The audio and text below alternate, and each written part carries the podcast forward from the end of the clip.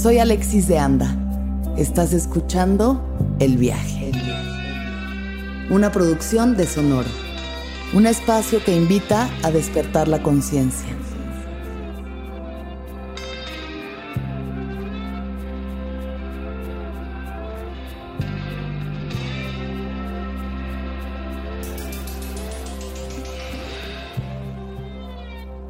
Eh, yo soy toda la incongruencia que puedo ser.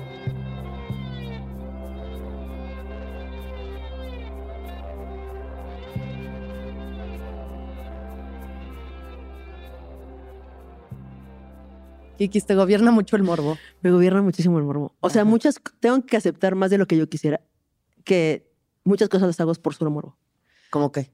Pues no sé, güey, como estoquear gente, por ejemplo, que ni me importa, güey. El ex de la prima del amigo del vecino. Gente que de que verdad me no, es irrelevante absolutamente, absolutamente. Este, ve- veo programas que digo, ¿esto qué me está dando? ¿Qué Por- programa? ya sabes, mi extraña obsesión.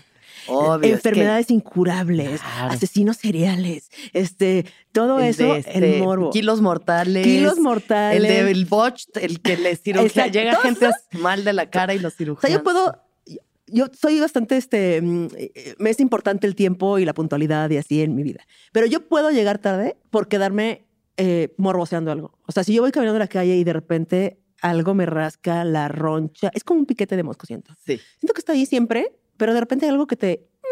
sí, Y entonces ya no puedes parar. sí. Entonces siento que si voy caminando en la calle y alguien se está peleando, por ejemplo, Uf. Ah, me puedo comprar un ah. café, puedo comer tacos sin hambre, puedo este, o sea, estacionarme en doble fila. Con tal de escuchar el chisme ajeno. Total, absolutamente. Sí, sí, sí, sí. absolutamente. Es muy fuerte el morbo, ¿no? Es, muy fuerte, el morbo. ¿Has tenido alguna experiencia de morbo que te haya llevado a... Lugares oscuros. Sí. Seguramente sí, pero no recuerdo, o sea, no recuerdo la, la, pero podría yo apostar todo mi dinero a que sí. Sí. Sí, claro, seguro. Bueno, es que estamos hablando, Kikis y yo, sobre las cuentas falsas antes de empezar esta grabación. Em, y eso, que si ella había creado alguna vez una cuenta falsa. Porque, pues, Sí, por supuesto que te dije que no. Que ¿Y qué, nunca. es, ¿Y qué es? qué- qué te, o sea, lo que te hizo parar fue como, basta, ¿qué estás haciendo? Sí, o sea, la cosa es que una, o sea, la cuenta falsa. Que la tuvo eh, dos días. La tuve no es así, como que la tuve- tiene ni una semana. cuentas Ajá, no, no, no, exacto. ni un- Sí. Y de repente te paras y dices, "Oh, tienes que parar. O sea, ¿qué? Pero sí Como por mucho- respeto propio, Sí, por dignidad. propio. Pero sí mucho era por morbo, ¿eh? O sea, Sí. más allá de que me interesara la vida de esa persona, era, quiero saber, quiero saber. Quiero saber qué. ¿Qué? Quiero saber. ¿Qué? O sea, en este caso, por ejemplo, la cuenta falsa que me duró tres días Sí. o dos, o así una nada, pues sí fue para estoquear a una ex, ¿no? Y era ¿Quién- como, ¿Quién ¿qué había cortado a quién? Eh, creo que había sido como, sí, me, me cortó, me cortó. Te corto. Me cortó. sí. Claro. Este, pero era como, ¿para qué? cómo- ¿Qué está haciendo sin mí en la vida? ¿Sabes? Como, ¿qué está pasando en su vida? Claro. ¿Cómo resolvió la vida? Claro. Este, ¿qué está pasando? Como ese morbo, Sí. que no es información, lo que necesitas es morbo. Eso es morbo, Claro, sí, morbo. ¿no? Puro morbo. De metiche. De metiche, porque el morbo no nutre, según yo. No sé, O sea, debatible, debatible. El morbo creo que nos es lo que lleva a la humanidad a tantas cosas como cirugías de corazón. O sea, el Sí. morbo de ir a picar un Pero eso es como muerto te lleva a poder curar Pero es cáncer. curiosidad, ¿no? Creo que hay una diferencia entre el morbo y la curiosidad. O sea, creo que la curiosidad sí te lleva a un método científico, a, a averiguar, a investigar, a cosas que te pueden llegar a un mejor lugar, tal vez, ¿no? Ajá. Pero el morbo está el taco al pastor. O sea, son, uy, qué rico. Uf, sí, quiero 5, 8, 15, 20. No sabes que no te nutre, que no está haciendo bien tu cuerpo, pero qué deli, deli. Y la, y la curiosidad creo que sí te puede llevar a lugares chidos, a investigación, a, hacer, a saber más. a- pero el morbo, el morbo es, son rufles. Así, flaming hot. Así. Debatible una vez más. Debatible, ¿qué opinas al Porque yo creo que es esa cosa de Eli, o sea, a veces, a veces es esa perversión que es lo que trae el morbo, que también lleva a, o sea, porque conlleva una curiosidad, ¿no? Hay una Sí. curiosidad aunada a una especie de perversión Sí. de una cosa así medio destructiva, pero que pues te lleva a, a querer más conocimiento sobre un tema o Creo que- conocer- no sé. no sé, creo que pero estás, eso te puede llevar a Sí, te puede llevar a eso, buen lugar. descubrir cosas como el fisting. Por ejemplo, Alguien morboso lo llevó a descubrir. O sea, los fetiches se descubren a través de morbo. Yo creo que los fetiches es estirar la liga. O sea, yo creo que dices, a ver un dedo, a, a ver dos, ah, A ver, ¿cuál? O sea, es estirar la liga, estirar la liga, estirar la liga. A ver, ¿hasta Soy un moped. Hasta, soy un moped. Y entonces, este, bueno, yo no lo he practicado el fisting, pero felicidades a quien sí. Sí. Y hagan de sus morbos realidad si no están haciéndole daño a nadie. Totalmente, Todo bien. totalmente, ¿Tú tienes fetiches? Fíjate que creo que no, ¿eh? O sea, creo que después de conocer fetiches dices, no tengo nada. O sea, nada. Creo que no. O por lo menos no descubiertos. Ya. Porque es que siento es que que, mucho cosa- es eso. Mucho es el no explorarlos. El no explorarlos y como decir, no, pues aquí estoy bien y ya, y y hasta ahorita todo bien. ¿Tú sí? ¿Tú sí? Sí. ¿Sí? A, a mí me gusta que me amarren. Pero lo habías descubierto, o sea, había habido como algo que dijeras.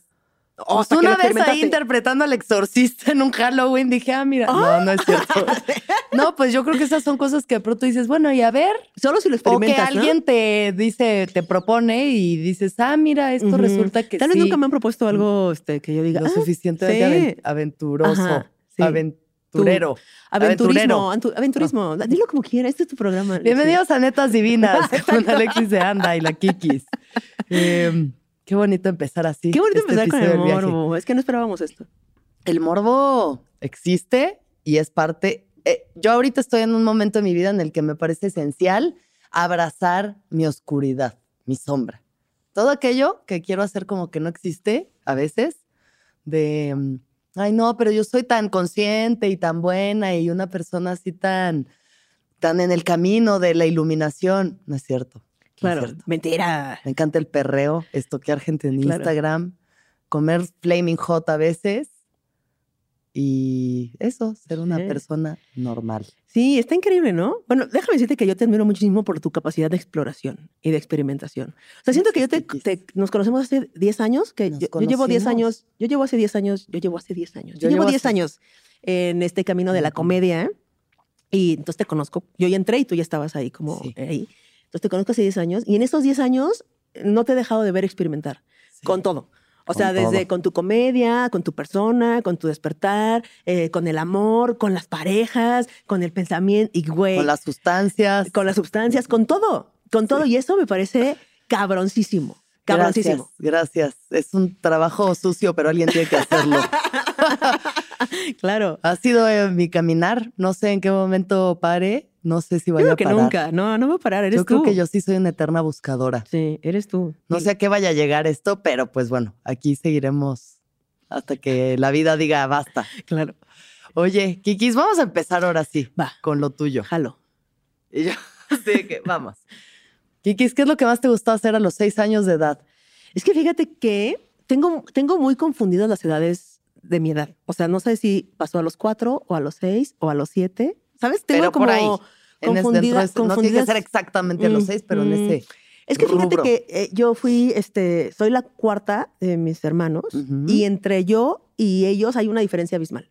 Y entonces Ah, realmente, Eres el pilón. sí, Sí. realmente fui como hija única en, en el, en el, en la parte donde con quién jugar y así. Claro. Entonces yo jugaba mucho sola y entonces mi papá jugaba frontenis, por ejemplo, y en el jardín de mi, de mi casa de mis papás había una pared, entonces yo jugaba como frontenis ahí y así, ¿no? Sola. Sí, bueno, o me es es un construía. juego para. Sí. Muy bueno para jugar solo. sí. O me construía, por ejemplo, me acuerdo de una batería que me construí eh, con latas de, de leche nido, ya sabes, así como palos clavados y leche nido y así. O sea, como que jugaba muchas cosas sola, pero nunca fue una soledad triste y, ay, estoy tan sola. No, sino como era como chido, Chido. chingón. Y, y así jugaba como muchas cosas.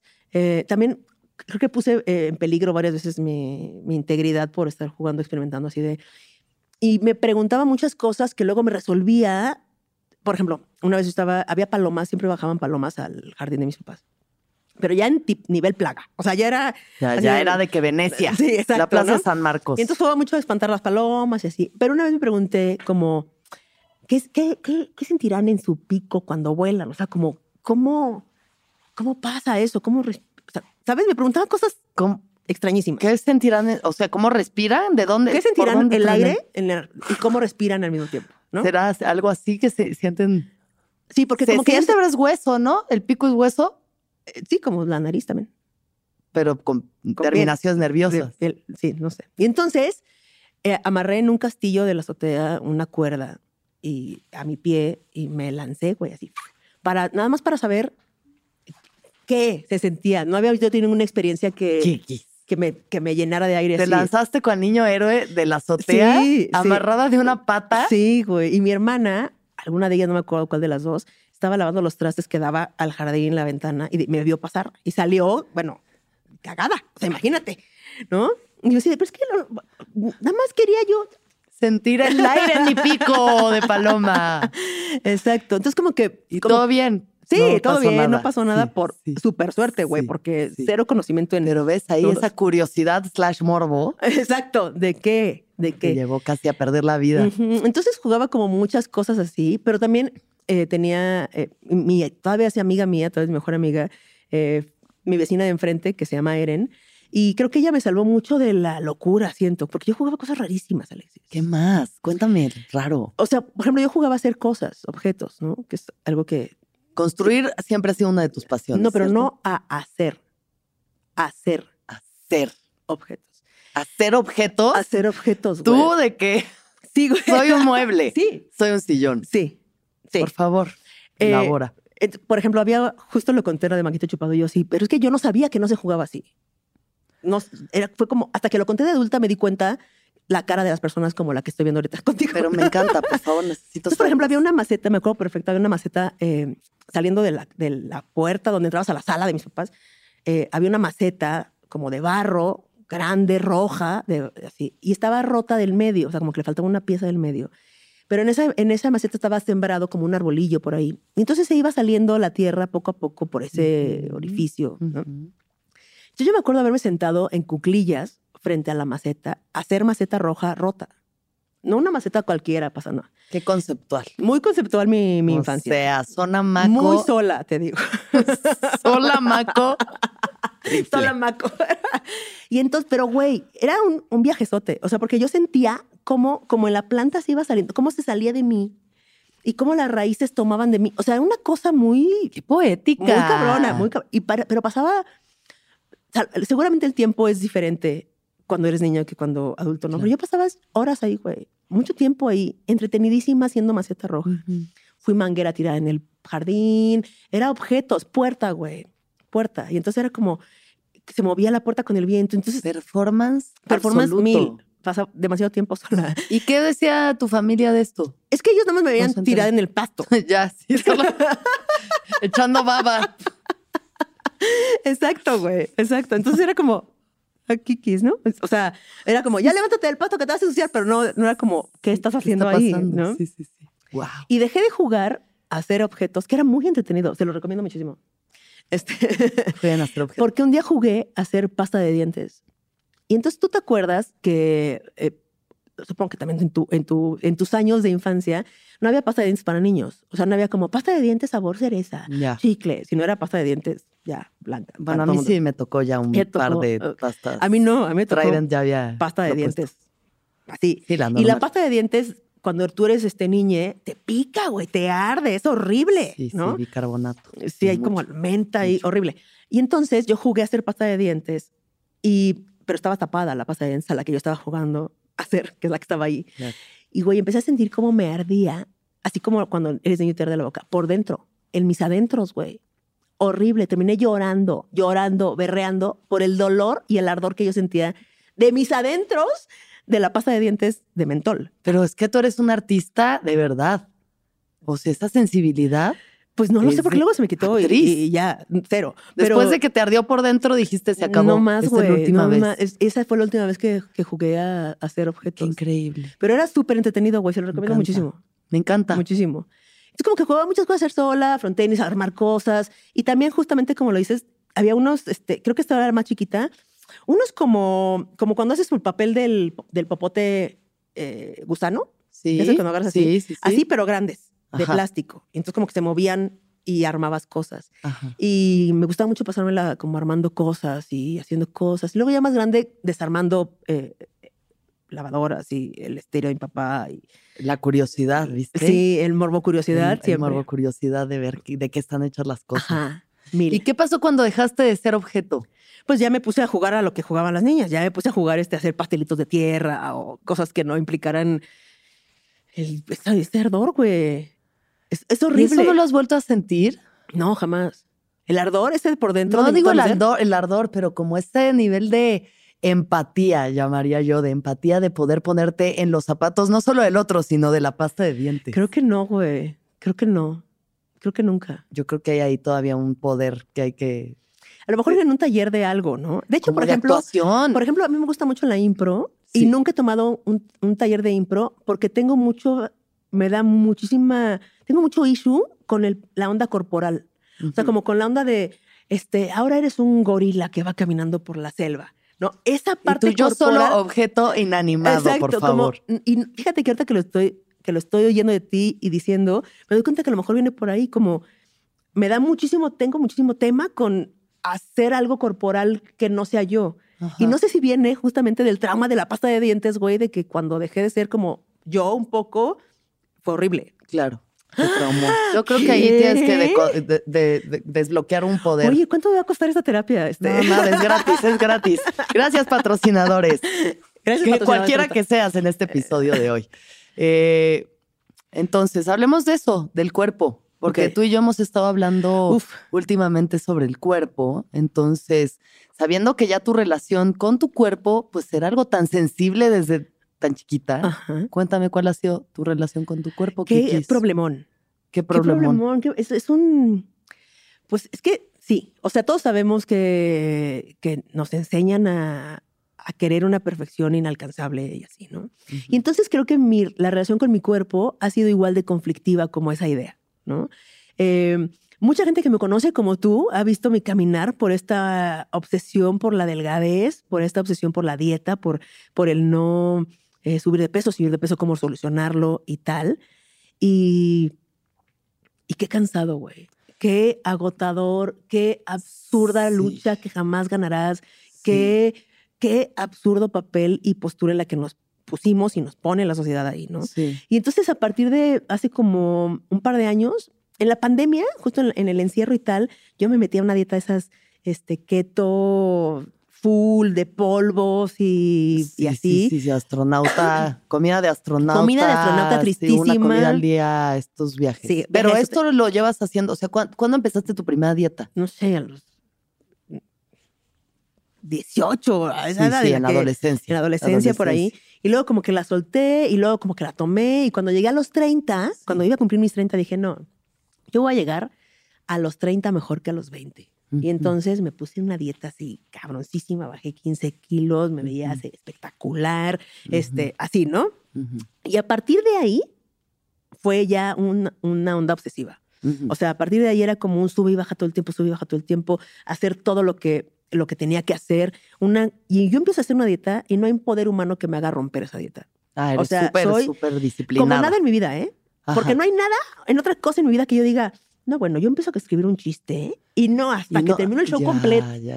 Ojalá Sí. fuera así, ojalá, no, ojalá, ojalá una se clavara tanto. Exacto. Sí, sí, sí. Y, y entonces a partir de los 30 empezó una onda obsesiva con, con el cuerpo, con esta, esta onda de la delgadez, de estar en el peso ideal, de- y así. ¿Y cuál me- era tu idea del peso ideal? ¿Y de dónde salió esa idea? Pues justamente de esta de, bueno, si mides tanto, tienes que pesar tanto porque todos los cuerpos son iguales y todos tienen que caber en este Ya, lugar, ¿no? Ya. Y creo que empiezas ahí y empiezas a ir a, a nutriólogas o a gente que ni nutrióloga es, pero que te promete bajar de peso. Sí. Y yo he hecho todas las dietas de todas, güey. Así me he puesto balines, me he inyectado. Claro, hemos fuimos ido- unas hemos ido a inyecciones. Yo esa fui, inyecciones. yo esa fui ¿Qué te también a las inyectando? inyecciones. ¿Quién sabe? De pronto ves que algunos comediantes, un sector empieza a bajar mucho de peso y empiezas a ver a todos flacos y es como, mm, Sí. ¿qué está pasando aquí? Claro, y te Ah, a no, decir... pues resulta que si vas a una casa en tal colonia que una señora va y te inyecta y entonces te- Exactamente. la regla era no comer tamales y Cerdo, puerco. cerdo, sí, puerco sobre todo y luego como que decía específicamente no tamales, tamales. me acuerdo. Pero Sí. era como, ¿qué, qué te están inyectando? No, tengo idea. ¿Y qué pastillas estás tomando? No tengo idea, pero me está bajando de peso, no me importa que me estoy Sí, tomando, ¿no? sí. Era, y es muy cabrón como de repente, eh, esa, y siento que esa lucha nunca termina, güey, porque yo hace como dos años, te digo, me- en la pandemia me metí en una dieta así súper cabrona. Keto Full, güey, máxima. full. Y obviamente bajé de peso porque bajas de peso. Y de repente empecé a subir otra vez de peso y me volví a meter. Y, y cuando dije, me voy a meter, dije, o no. O no, güey. Ay, no. Llevo tanto tiempo preocupada por eso, dedicándole todo mi pensamiento, mi palabra, mi obra y mi omisión, Sí.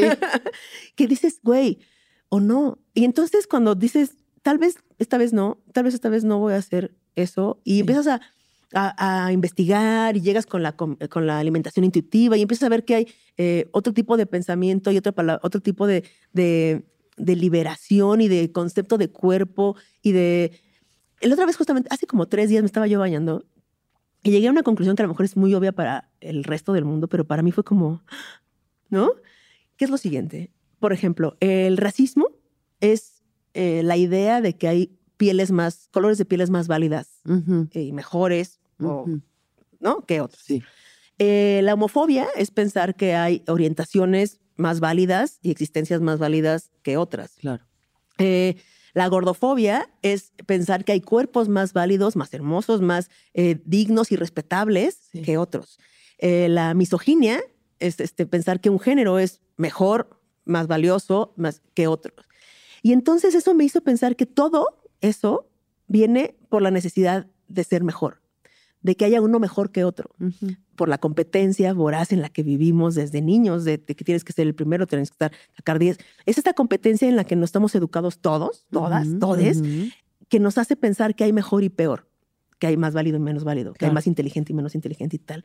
Y creo que eso, para mí, por lo menos, eh, develó una absurdez. Es como, es absurdo es, es impresionante lo absurdo que es y lo grande que es y que no lo haya visto antes. ¿Sabes? Me estás como, no mames. Y entonces pensar que mi cuerpo es más válido si está delgada, si está, del- si está delgado, que soy más comediante, mejor comediante si estoy delgada, que soy más deseable si estoy delgada, que soy más, Sí, sí, que vales más. que vales más, es, es pendejísimo. Pendejísimo. Y sin embargo, he hecho todo para validar esa idea absurda. claro. ¿no? Y entonces creo que es, es más, no sé qué es más cabrón, Alexis, la, la lucha que he tenido para bajar de peso o la lucha que he tenido para aceptar mi cuerpo como es. Pues es que No sé las cuál dos es- no sé son cuál la misma lucha. Sí, güey. Son la misma lucha. Está muy cabrón. Porque aceptar tu cuerpo como es es un cuerpo cambiante también, ¿sabes? O sea, no es una cosa y si- no es esto que siempre va a ser así. sí, Es, es un ser orgánico claro. cambiante. Y Y, con- nunca y no solamente sí. de lo más que pese o menos, o sea, no es solo la dimensión, es la edad, es la flacidez. Sí.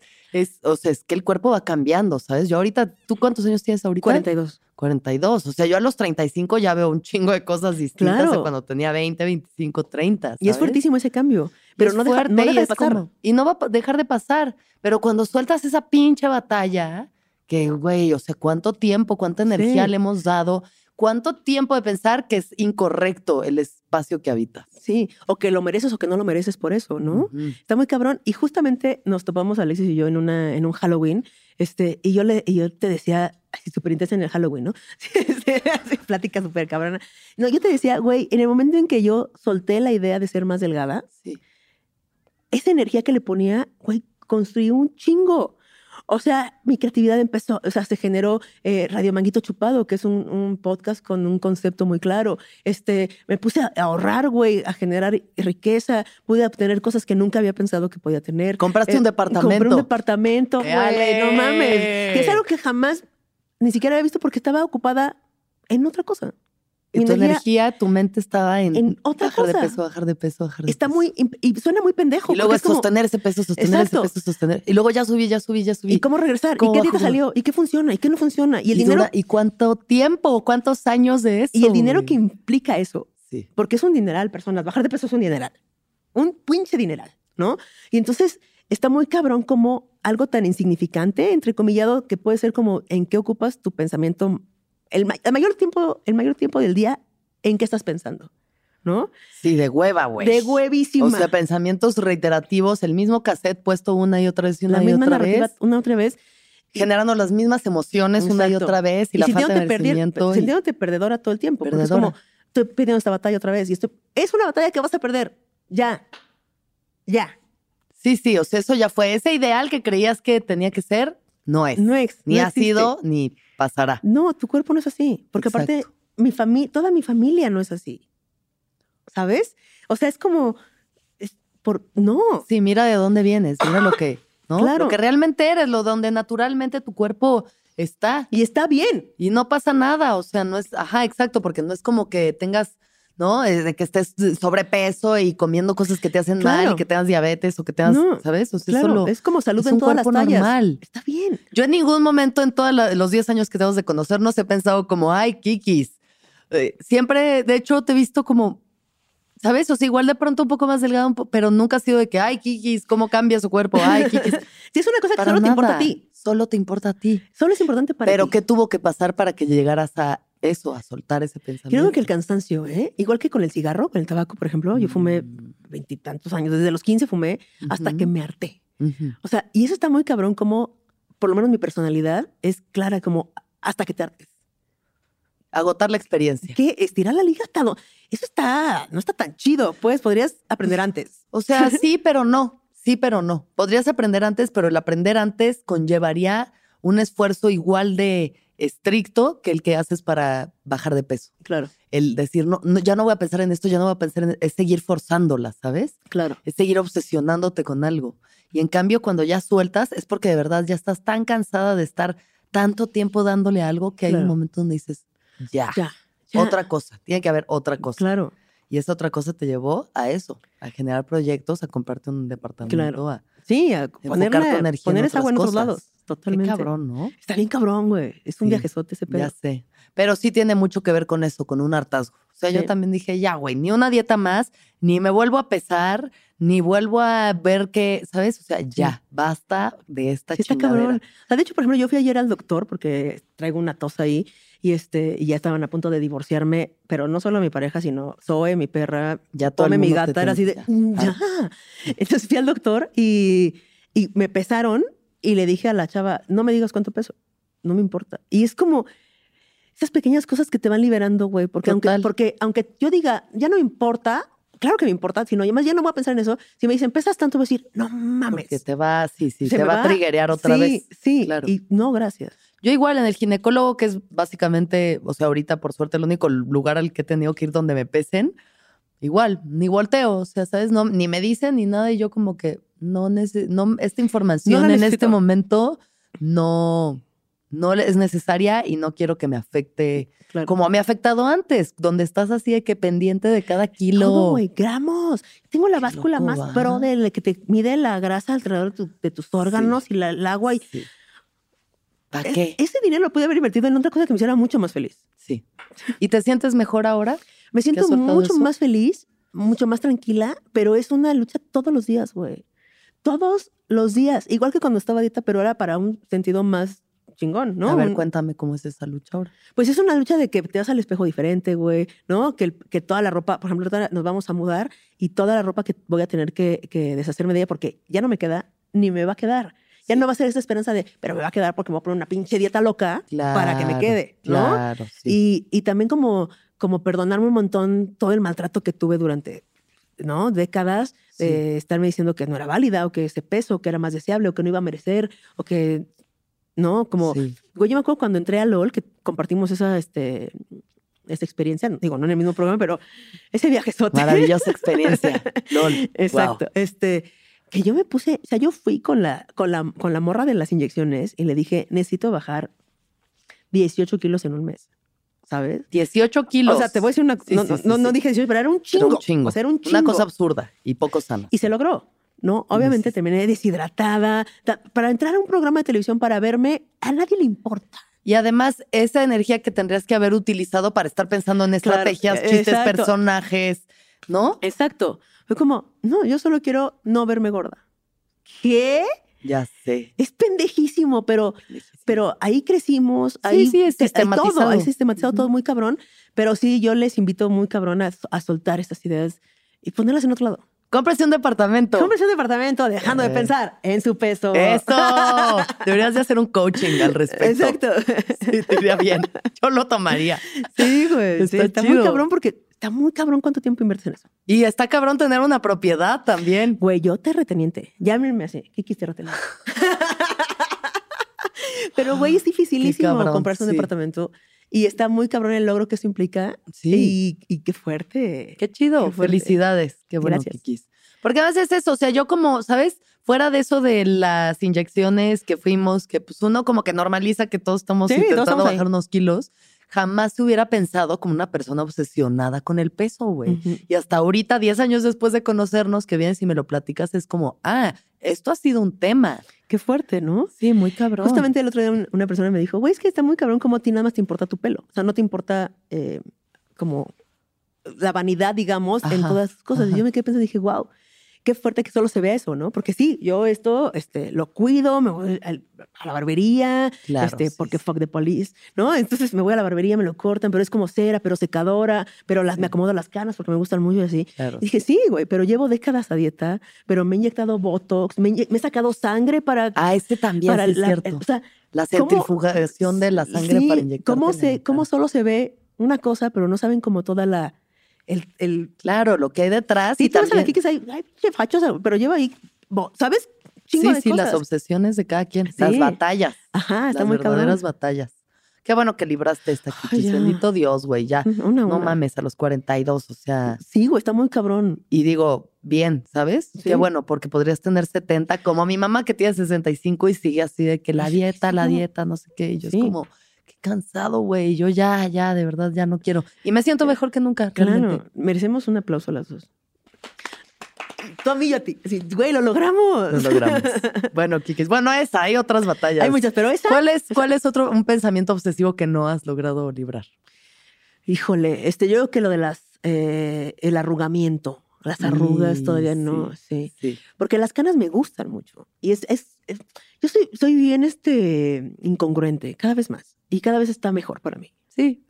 Ya, ¿qué ne- o sea, no sé quién nos dijo que tenemos que ser congruentes. Es imposible, es una lucha que también vamos a perder todo el tiempo. O sea, creo que es, creo que es momento de ver las luchas que vamos a perder y ya de liberarlas. Decir, sí lo soy. Porque nos pide incongruencia. ¿Cómo? ¿Cómo? Yo soy lo más incongruente que puedo siempre. Eh, Totalmente. y, y tengo un doble discurso y una doble moral y una doble palabra. Y sí, y sí. sí, y, y ni modo. y ni modo, güey, porque eso nos enriquece un chingo. Y Sí. solo teniendo dobles discursos puedes ver cuál es tu punto real. No puedes solo pensar que tienes la razón y ya. Y la complejidad de ser humano y de que un día quieres una cosa, al Exacto. otro día otra, al mismo tiempo quieres dos cosas distintas. Y sí. Claro. Y entonces, por ejemplo, a mí al mismo tiempo me, me encantan mis canas y me las dejo y me gustan y, y las gozo y disfruto. Pero digo, pero las arrugas, oye, no, sí sácame no. sangre, centrifúgala y luego vuelve a inyectar y embárrame mi sangre. Estoy dispuesta a eso. Sí. Oye, ponme Botox, estoy dispuesta a eso. ¿Sabes? Entonces creo que ese es ¿Te ha conflictuado? O sea, es algo que te ha conflictuado. Me ha conflictuado suficiente como para hacer algo al respecto. Pero digamos, el, el, el inyectarte Botox o el hacer estos tratamientos te ha conflictuado también. Que digas, ay, no debería de estarlo No, haciendo. No, aún no. Te sientes bien, Sí, perfecta. sí, aún Yo no. todavía no me he hecho nada, pero siento que ya.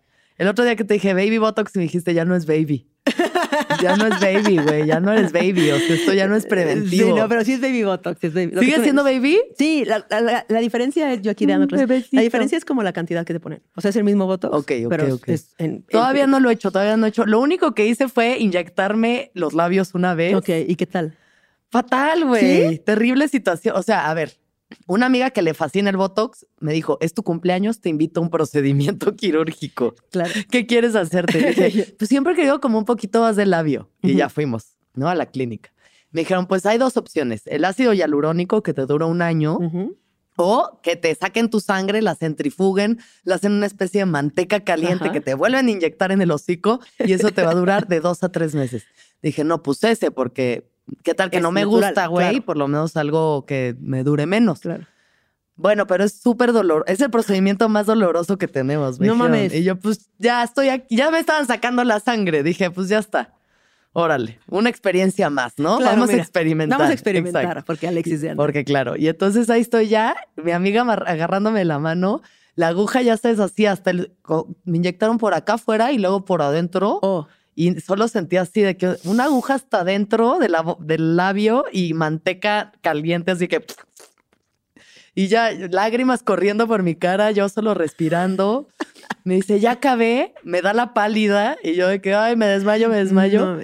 Me caigo así en la camilla acostada y me dice, quedaste preciosa. Y tú así, Y me enseña un espejo y yo, Alfredo Palacios. no mames. Pues no, pero o sea, así de que la boca así, llora, llorando además. Y yo de que verga, ¿qué hice? Y no siendo esto suficiente, porque pues ya estaba así con mi boquita así. Y como que le- vi a mis amigos en la noche porque era mi Ajá. cumpleaños y era como de, ay, no, yo no sé si veían algo raro, pero yo me inyecté, me inyecté la boca. Entonces, ah, ok. Al otro día me fui a hacer ayahuasca Ok. Porque no es suficiente con inyectarse la ¿Sí? Me fui a hacer ayahuasca y en la ayahuasca, pues, güey, todo mi viaje de que por qué me hice esto, mi cara que es preciosa, que es natural, perdona mi abuelita por haberme hecho esto, quítamelo, por favor. No mames. Y me lo quitó, sí me lo quitó.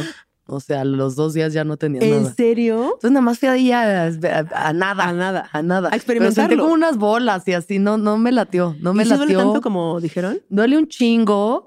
¿Es no lo más que te ha dolido? Mm, yo creo que sí. Wow. O sea, tatuarme, pero el tatuaje tiene un dolor rico, ¿sabes? Ajá. Distinto. Pero sí, yo creo que eso es lo que más me ha dolido. Sí, güey, no mames. Sí, manteca en el hocico ahí. Qué fuerte. Me dolió, güey. me dolió, no me duró nada. Y luego fue como, ¿para qué vaya? Mi boca está bien. Claro. Estoy bien. Claro. Voy a tener una boca igual que todas tienen. O sea, ¿para qué te inyectas para tener la misma boca que tienen Que todas, todas, las claro. Kardashians y todas las que siguen a las Kardashians? Y, y entonces ya me lo quitó la ayahuasca, gracias a ayahuasca, y ya no he vuelto a hacerme ningún procedimiento. Güey, a mí me da mil miedo la ayahuasca. O sea, como que tengo, tengo. Pero inyectarte, no. exacto, sí. güey, exacto. Sí la Tengo ese doble discurso, siempre, como siempre, eh, de que me da mucho miedo, pero al mismo tiempo me da mucha curiosidad, Sí. ¿no?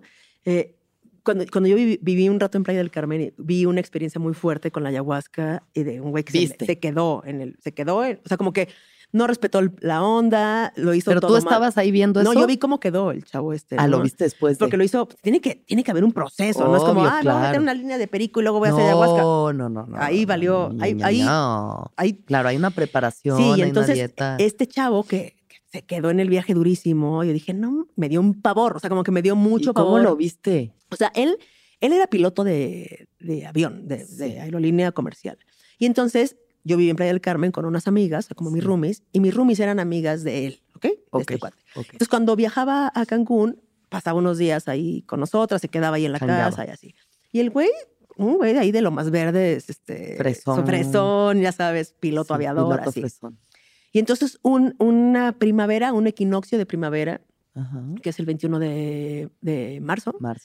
eh, ya ves que allá pues, en Chichen Itza se hace la ceremonia y toda la, La onda. Entonces él nos dijo, voy a ir al, al, al equinoccio, eh, va a haber una ceremonia de ayahuasca eh, para el Chichén Itzá. equinoccio y tal.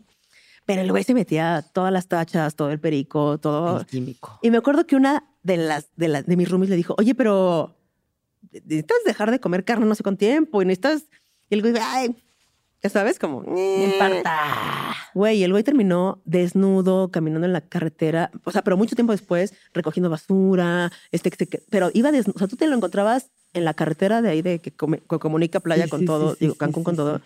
valiendo verga, ibas a los raves y lo encontrabas ahí, o sea, su familia buscándolo por todos Ay, lados. chale, Y entonces a mí me güey. entró muchísimo eh, miedo al respecto y por eso como que siempre he dicho sí, pero, pero sé que La justo ironía fue del piloto que se quedó en el viaje, ¿no? La ironía del piloto que se la ironía, güey. Sí. Pero sí, claro. Si no se prepara uno Sí, bien, que le puede dar bien. un brote psicótico, tal cual. Justamente, güey. Sí, Entonces a mí como que me quedó esa, esa imagen de, de- de que lo perdió todo. Y desde entonces le tengo como te dio pavor. muchísimo, muchísimo Ya. pavor. Bueno, Sí. está bien. Hay que tenerle mucho respeto y también es un llamado Sí, que claro. si te llama y lo sientes, hay que darle el respeto y Exacto. la preparación que debe de tener y que no estés tomando ni medicamentos como antidepresivos, ansiolíticos o tengas como historial en tu familia de, De- de problemas brotes. De ese estilo. Sí, tiene que ser. Y, y prefiero, ¿eh? O sea, prefiero como tenerlo con mucho respeto para que el día si lo hago, hacerlo muy consciente de que lo tengo que hacer muy bien. A Claro. decir, "Ah, sí, jalo. ¿Ya sabes? Sí, total. Digo, cada quien como le, pero sí que idealmente no estar tomando tachas y perico Exacto. días antes de tu Exacto. ceremonia, lo, lo más recomendado, ¿no? Em, regresemos a ti. Ay. Eh, cuéntame de tu adolescencia. ¿Cómo fue? Fíjate que fue. Eh... Ahora hace mucho tiempo que no pasaba la adolescencia. Es que mira, creo que hay dos versiones al respecto. Ajá. Mi versión y la versión de, de los de enfrente. Ok. O sea, mi versión era yo como una adolescente súper alegre, súper chida, muy amiguera, este, como, como que era como muy madura para mi edad, con Ujú. cosas como muy claras desde muy chavita. ¿Qué tenías muy claro? Como por ejemplo, eh, el bienestar. Como que a mí siempre me ha gustado mucho estar en el, en el, en la, ¿sabes? En la parte chida y en la parte luminosa Sí. que a veces no se logra, pero como siempre ahí estar y así. Pero mis papás y mis hermanos dicen, eras un puto infierno, ¿no? Entonces, por eso digo que hay como dos versiones. Ok, ok, O sea, eh, creo que las dos son reales, ¿no? claro. Eh, este, sí, muy amiguera, muchos amigos, o sea, yo tenía amigos de todo tipo, de- o sea, mi mamá dice que yo saludaba desde los que estaban moneando afuera de la prepa hasta los, el director con la misma, ¿no? Igual. Tenía muchos grupos de amigos, este, amigos muy fresas y unos muy barrio y unos muy este, intelectuales y los que se saltaban todas las clases. Como. Mariposa social le llamaría yo. Mariposa social. que va de flor en flor. ¿Ah? De círculo en círculo. Así, Y en todos. Muy igual. mariposa social, muy mariposa social. Este, como, como que muy este. Como que en esa época me importaban mucho mis amigos, como que era muy importante, porque Ujú. justamente esta historia de que crecí como muy sola, eh, cuando, cuando Eren apareció en mi vida y así fue como, oh, no, otra niña y así. Y entonces como que, como que en esa época, aparte en esa época todo es muy fuerte, todo es muy real y todo es muy Intenso. intenso y son amigos para siempre y así. Y entonces eh, creo que con mucho valor de la amistad en esa época de mi vida, este, y, y sí, como muy, muy en mi trip, muy en mi viaje de todo está chido y todo está bien, y vamos a ser amigos de todos. Y me importaba cin- 15 mil kilos la escuela. O sea, fui siempre una escuela, una estudiante bastante mediocre de, ándale, profe, 5.6 sube a 6. Ya. Esas negociaciones siempre. Pasando, pero de panzazo. Sí, me importaba nada, Sí. nada la escuela. Y, y, pero sí creo que sí, se- según mi versión, yo fui una, una adolescente bastante alegre, bastante centrada, bastante, este, como, pues sí, como experimentando la vida desde un lugar chido. Eh, mis papás y mis hermanos tendrán otra versión, pero, Para ellos eras pero la que tiene el problemática. micrófono aquí enfrente Pues sí, soy sí. yo. Pero Así. ¿por qué tenían ellos esa perspectiva? Sí, porque siempre era como mi hermano así de hablando así de, oye, este, mi mamá me dijo que, entonces, güey, pórtate bien. ¿Sabes? Mi mamá como que lo sufrió mucho. Aparte, yo peleaba muchísimo con mi mamá. Ya. Muchísimo, muchísimo. qué? Por todo, güey. Yo la veía como dos horas diario a mi mamá porque mi mamá trabajaba muchísimo tiempo. Y esas dos horas era pelear. Era pelear, pelear con mi mamá todo el tiempo, por todo. ¿Por qué? Por todo, güey. Porque me decía que sí, pero porque me decía que no, pero porque me decía que a lo mejor chocaban muchísimo nuestras... Ya, este, de que ella decía blanco tu negro. negro, ¿por qué? Porque ella dice que es blanco. Sí. Así, güey, muchísimo. Me, me acuerdo muchas peleas con mi mamá. Ajá. Este, con mi papá no, mi papá era como mucho más tranquilo y mucho más así, mucho más chill, pero con mi mamá sí. Y, y yo creo que eso tuvo mucho que ver en muchas formas de mi ser, pero Ujú. también como me fui a los 20 años a vivir sola, también por eso, porque era como, ya, no puedo más tener este, estas restricciones de todo y, ¿sabes? Sí. Y, pero entonces eso fue como bien. Me fui a vivir sola y ahora me llevo increíble con mi jefa y, Y todo ya bien. todo y chido. sí, Se resolvieron esos conflictos. Exacto, güey. A huevo. Sí. Igual es parte de la adolescencia también, como ese no me entienden y hay con, te peleas con uno y no. O Eh, sea, to- totalmente. normal. Total, una adolescente bastante normal, la verdad. Y en cuanto a tu orientación sexual, eh, ¿tú siempre supiste que eras lesbiana? Fíjate que no, güey. No, No. súper pendeja. Yo, pues.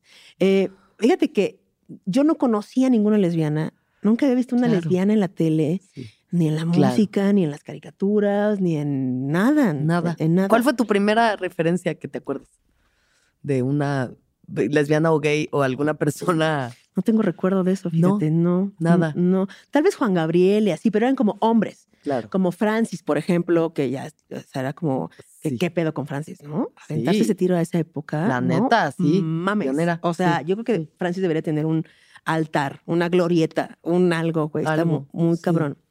Y entonces, hacer que en ese momento de la historia eh, eh, la llamaran en femenino, no la malgenderearan, que tuviera un lugar en el espectáculo, que sus shows se llenaran, era, fue como wow. Ya Pero bueno, sé. creo que mis referencias este, homosexuales siempre fueron más, más, o sea, Juan Gabriel, Francis, esta onda caricaturesca de la homosexualidad y así. Pero una mujer lesbiana yo nunca vi, nunca, nunca, nunca, en ningún lado. Y entonces cuando eso pasa, pues no hay un lugar, no, no te ves en ningún lado. Claro. No hay un espejo donde reflejarte. Y entonces yo intenté la heterosexualidad muchísimo tiempo La porque era, mil. pero güey, pero en primera de bajada, "Ah, esto va a funcionar. ¿no? Y, y- y veía a mis amigas que estaban viviendo esta exper- estas experiencias y yo mucho tiempo pensé que yo no nací para amar, nadie nació para mí, ¿no? Por- Mm, porque no había un referente de nada, güey, de nada, Alexis, de Claro. nada. Sí. Y mi familia nunca fue homófoba, este, jamás, jamás mi mamá tenía este, amigos y colegas y jamás oí yo expresarse mal de nadie, ni mi papá, ni nadie. Y aún así, yo nunca me vi como, ah, ah, ok, no es que yo falle, es que nada más no estoy, no estoy en el camino correcto, pues, ¿no? Para mí. Y entonces yo intenté la heterosexualidad muchísimos años, güey. ¿Y tuviste novios? Tuve no. ¿De mucho tiempo? No, no, nunca funcionó, porque, güey, No. no, era como, No. no. no jalaba. Y por eso decía, es que no me enamoro, es que no sirvo para esto, güey. Entonces eran como relaciones muy efímeras, muy de un par de días, de una vez, de, ¿sabes? Como muy... Y en verdad es horrible sentirse que uno está descompuesto, como... Claro. Pero ni siquiera descompuesto mal. por ser lesbiana, descompuesto porque no funcionaba yo en ese juego, en esas Sí. reglas, con esas... Es muy, es muy eh, solitario sentirse así, Sí. ¿no? Porque aparte tienes que fingir porque no sabía yo ni siquiera que era lesbiana. Era como, ay, sí, me encanta, ¿no? Y ay, sí, este, me gusta Sí, ese sí, güey. Sí, sí, forzando. Forzándolo mil, güey. Sí, mil. sí. Hasta que yo besé a la primera morra y dije, Aquí fue. no mames, ¿por qué nadie me dijo? ¿Por qué, por qué no se me... ¿Qué? Y de repente un día de suerte. Exactamente, güey. Está muy cabrón. Y yo creo que, y entonces sentí todo eso que sentían mis amigas eh, a los 15, yo lo sentí a los 27, güey. A los ahí. 27 fue. Por ahí, sí, 26, órale, 27 por ahí. órale, como- órale. Y entonces Ajá. era como, claro, claro que estaban así. Por supuesto que estaban así porque estos son fuegos artificiales y el hueco en el estómago y la sudada de manos y los nervios Sí, y estar buscando sí, el mensaje. Sí. Claro, la banda, mi banda heterosexual, que en ese entonces era el 100%, Claro. pues era este. Era así a los 15, ¿no? Y está qué bien rico, cabrón. igual, a los 27 poder vivir claro. eso, qué chingón. Claro, a la hora que lo. que Cuando lo- sea, Cuando qué sea. chingón poder enamorarte. Cuando sea. Sí. Pero sí sientes que se te robó algo. O sea, sí sientes el, Mm. el tiempo que desperdiciaste intentando ser algo que no eras.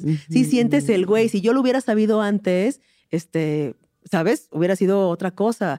Si ojalá Claro. lo hubiera vivido esto a los 16. Y eso, ojalá- y te- o sea, sientes eso como que te hubiera gustado Sí, descubrirlo antes. Mi- Y más antes, ahorita ya nada que ver, ¿no? Pero Sí. a esa edad yo decía, güey, ¿por qué? ¿Por Claro, qué no? 27 años. Sí, ¿por qué no me enamoré a los Forzándola. 15 de una morrita y me rompió el Claro. corazón? Y, Pero sí, viste en retrospectiva como esos momentos Sí. donde pudo haber pasado. Claro, güey, y era como, güey, claro, este, esta morra me, gustaba y yo no sabía, ¿no? Esta Como a mí maestra. Ramírez el otro día vi un tuit suyo que decía, dándome cuenta de que todas esas mujeres con las que competía realmente me gustaban. Exacto, güey. Está muy cabrón ese como, mames. Y por eso me parece tan importante la, la, la representación.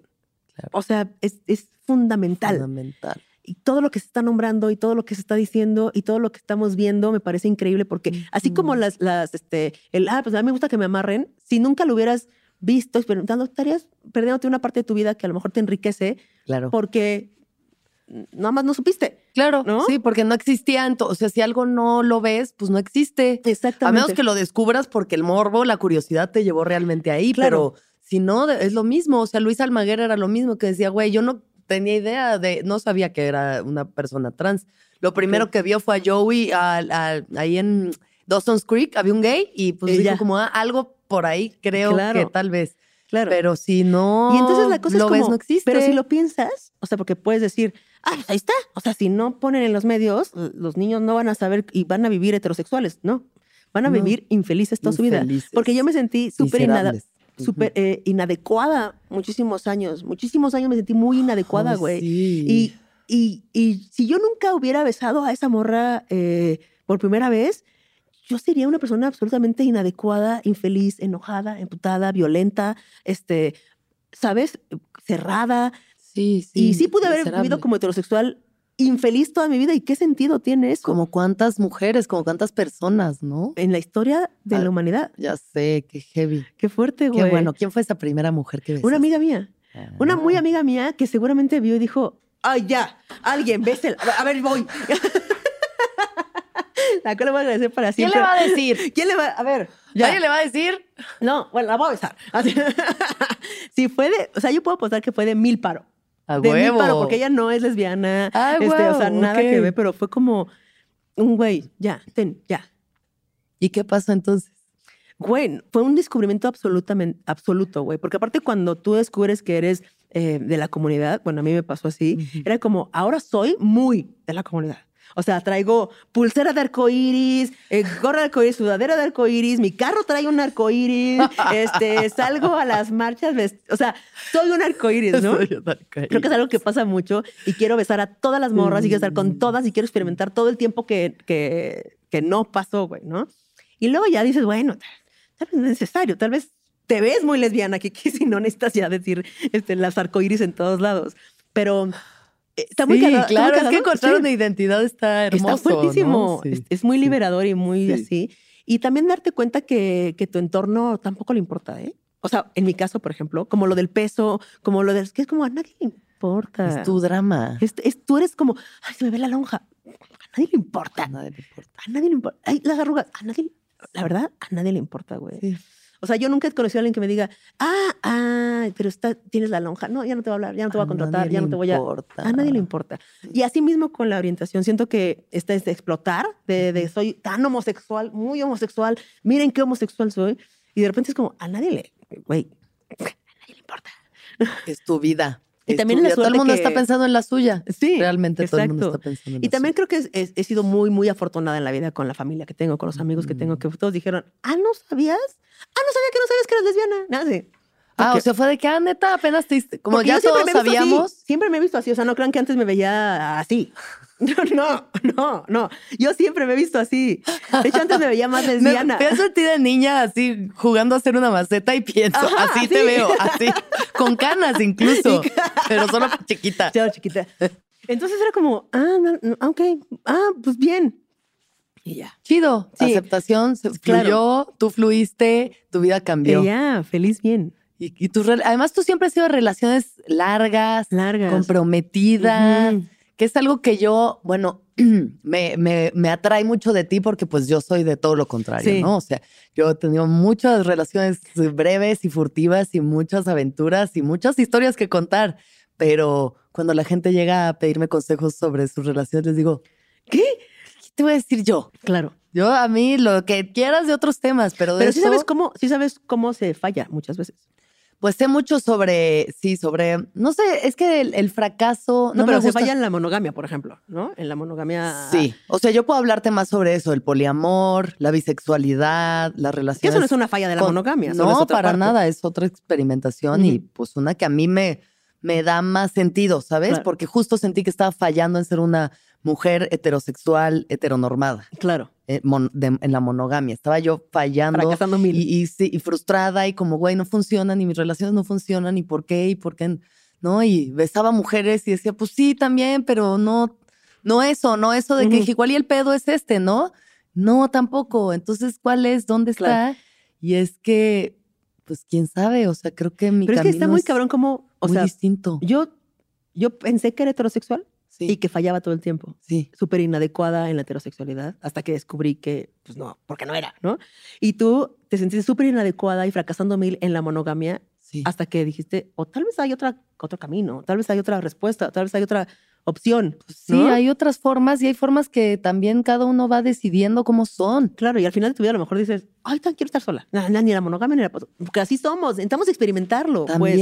Sí, a veces siento que mucho es esta, para mí que mi batalla recurrente es como, ay, la pareja, la pareja y el hombre, y como un hombre de pareja y encontrar esto, y es como, de pronto igual y no va por ahí. Sí, tal vez no. Igual y suelta ese, te- ese tema y suelta esa, ¿no? esa obsesión y vas a comprarte un departamento. ya, Claro. Sí, claro. Sí, pero sí, sí he sido de relaciones largas y De relaciones monógamas largas. Y, ¿Y qué has aprendido de estas relaciones largas y monógamas que has tenido? Es que fíjate que en, en mis 20 tuve todo lo contrario, o sea, tuve todo la, la- pues, el movimiento que según yo neces- necesitas a esa edad, ¿no? Como Experimentar. experimentar y personas y, y la cantidad. Es como Consumir. más, más, lo que sea, más, más, todas, más. todas. Y creo que- Demasiadas mujeres. Demasiadas mujeres. Pero, y creo que llega un momento en el que en la vida, en todo, de repente ya no es como aguas locas, ¿qué le pongo todo? Bacardí, brandy, tequila, ron, este, cerveza, este, Gasolina. gasolina, alcohol del- Anticongelante. anticongelante.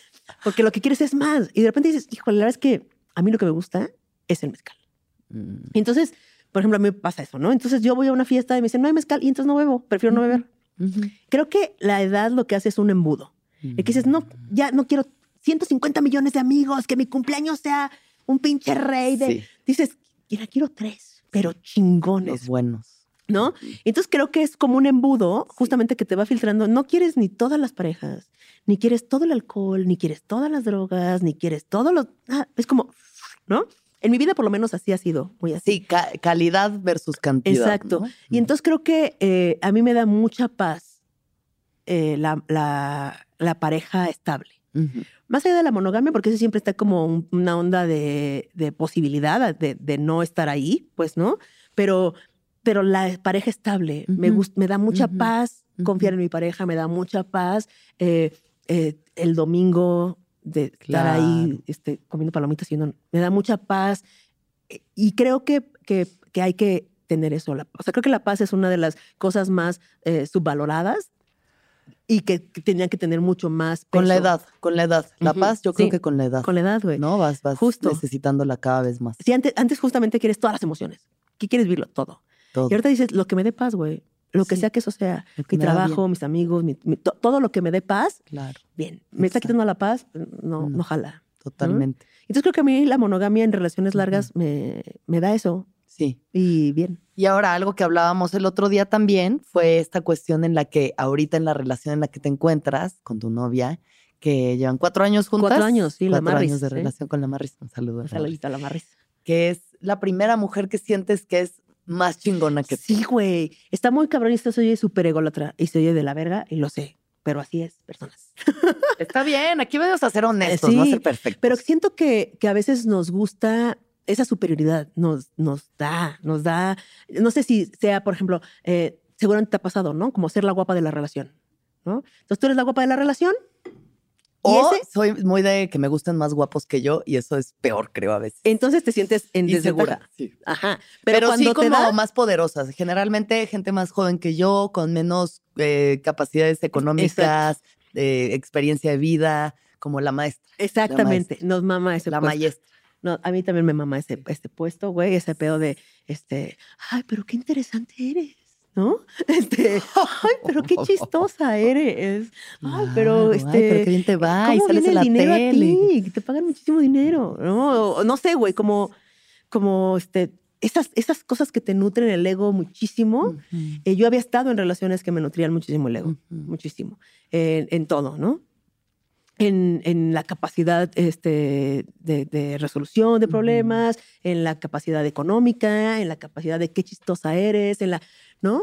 Y, y es muy cómodo, la verdad es que es bien cómodo, bien a gusto ser esa, esa, esa posición. Ujú. Y creo que Maris fue la ¿Sientes que te da un sentido de control esa posición? Totalmente, me Ujú. da muchísimo control y, y yo soy, eh, bueno, trabajo todos los días en no serlo, pero he sido controladora siempre, ¿no?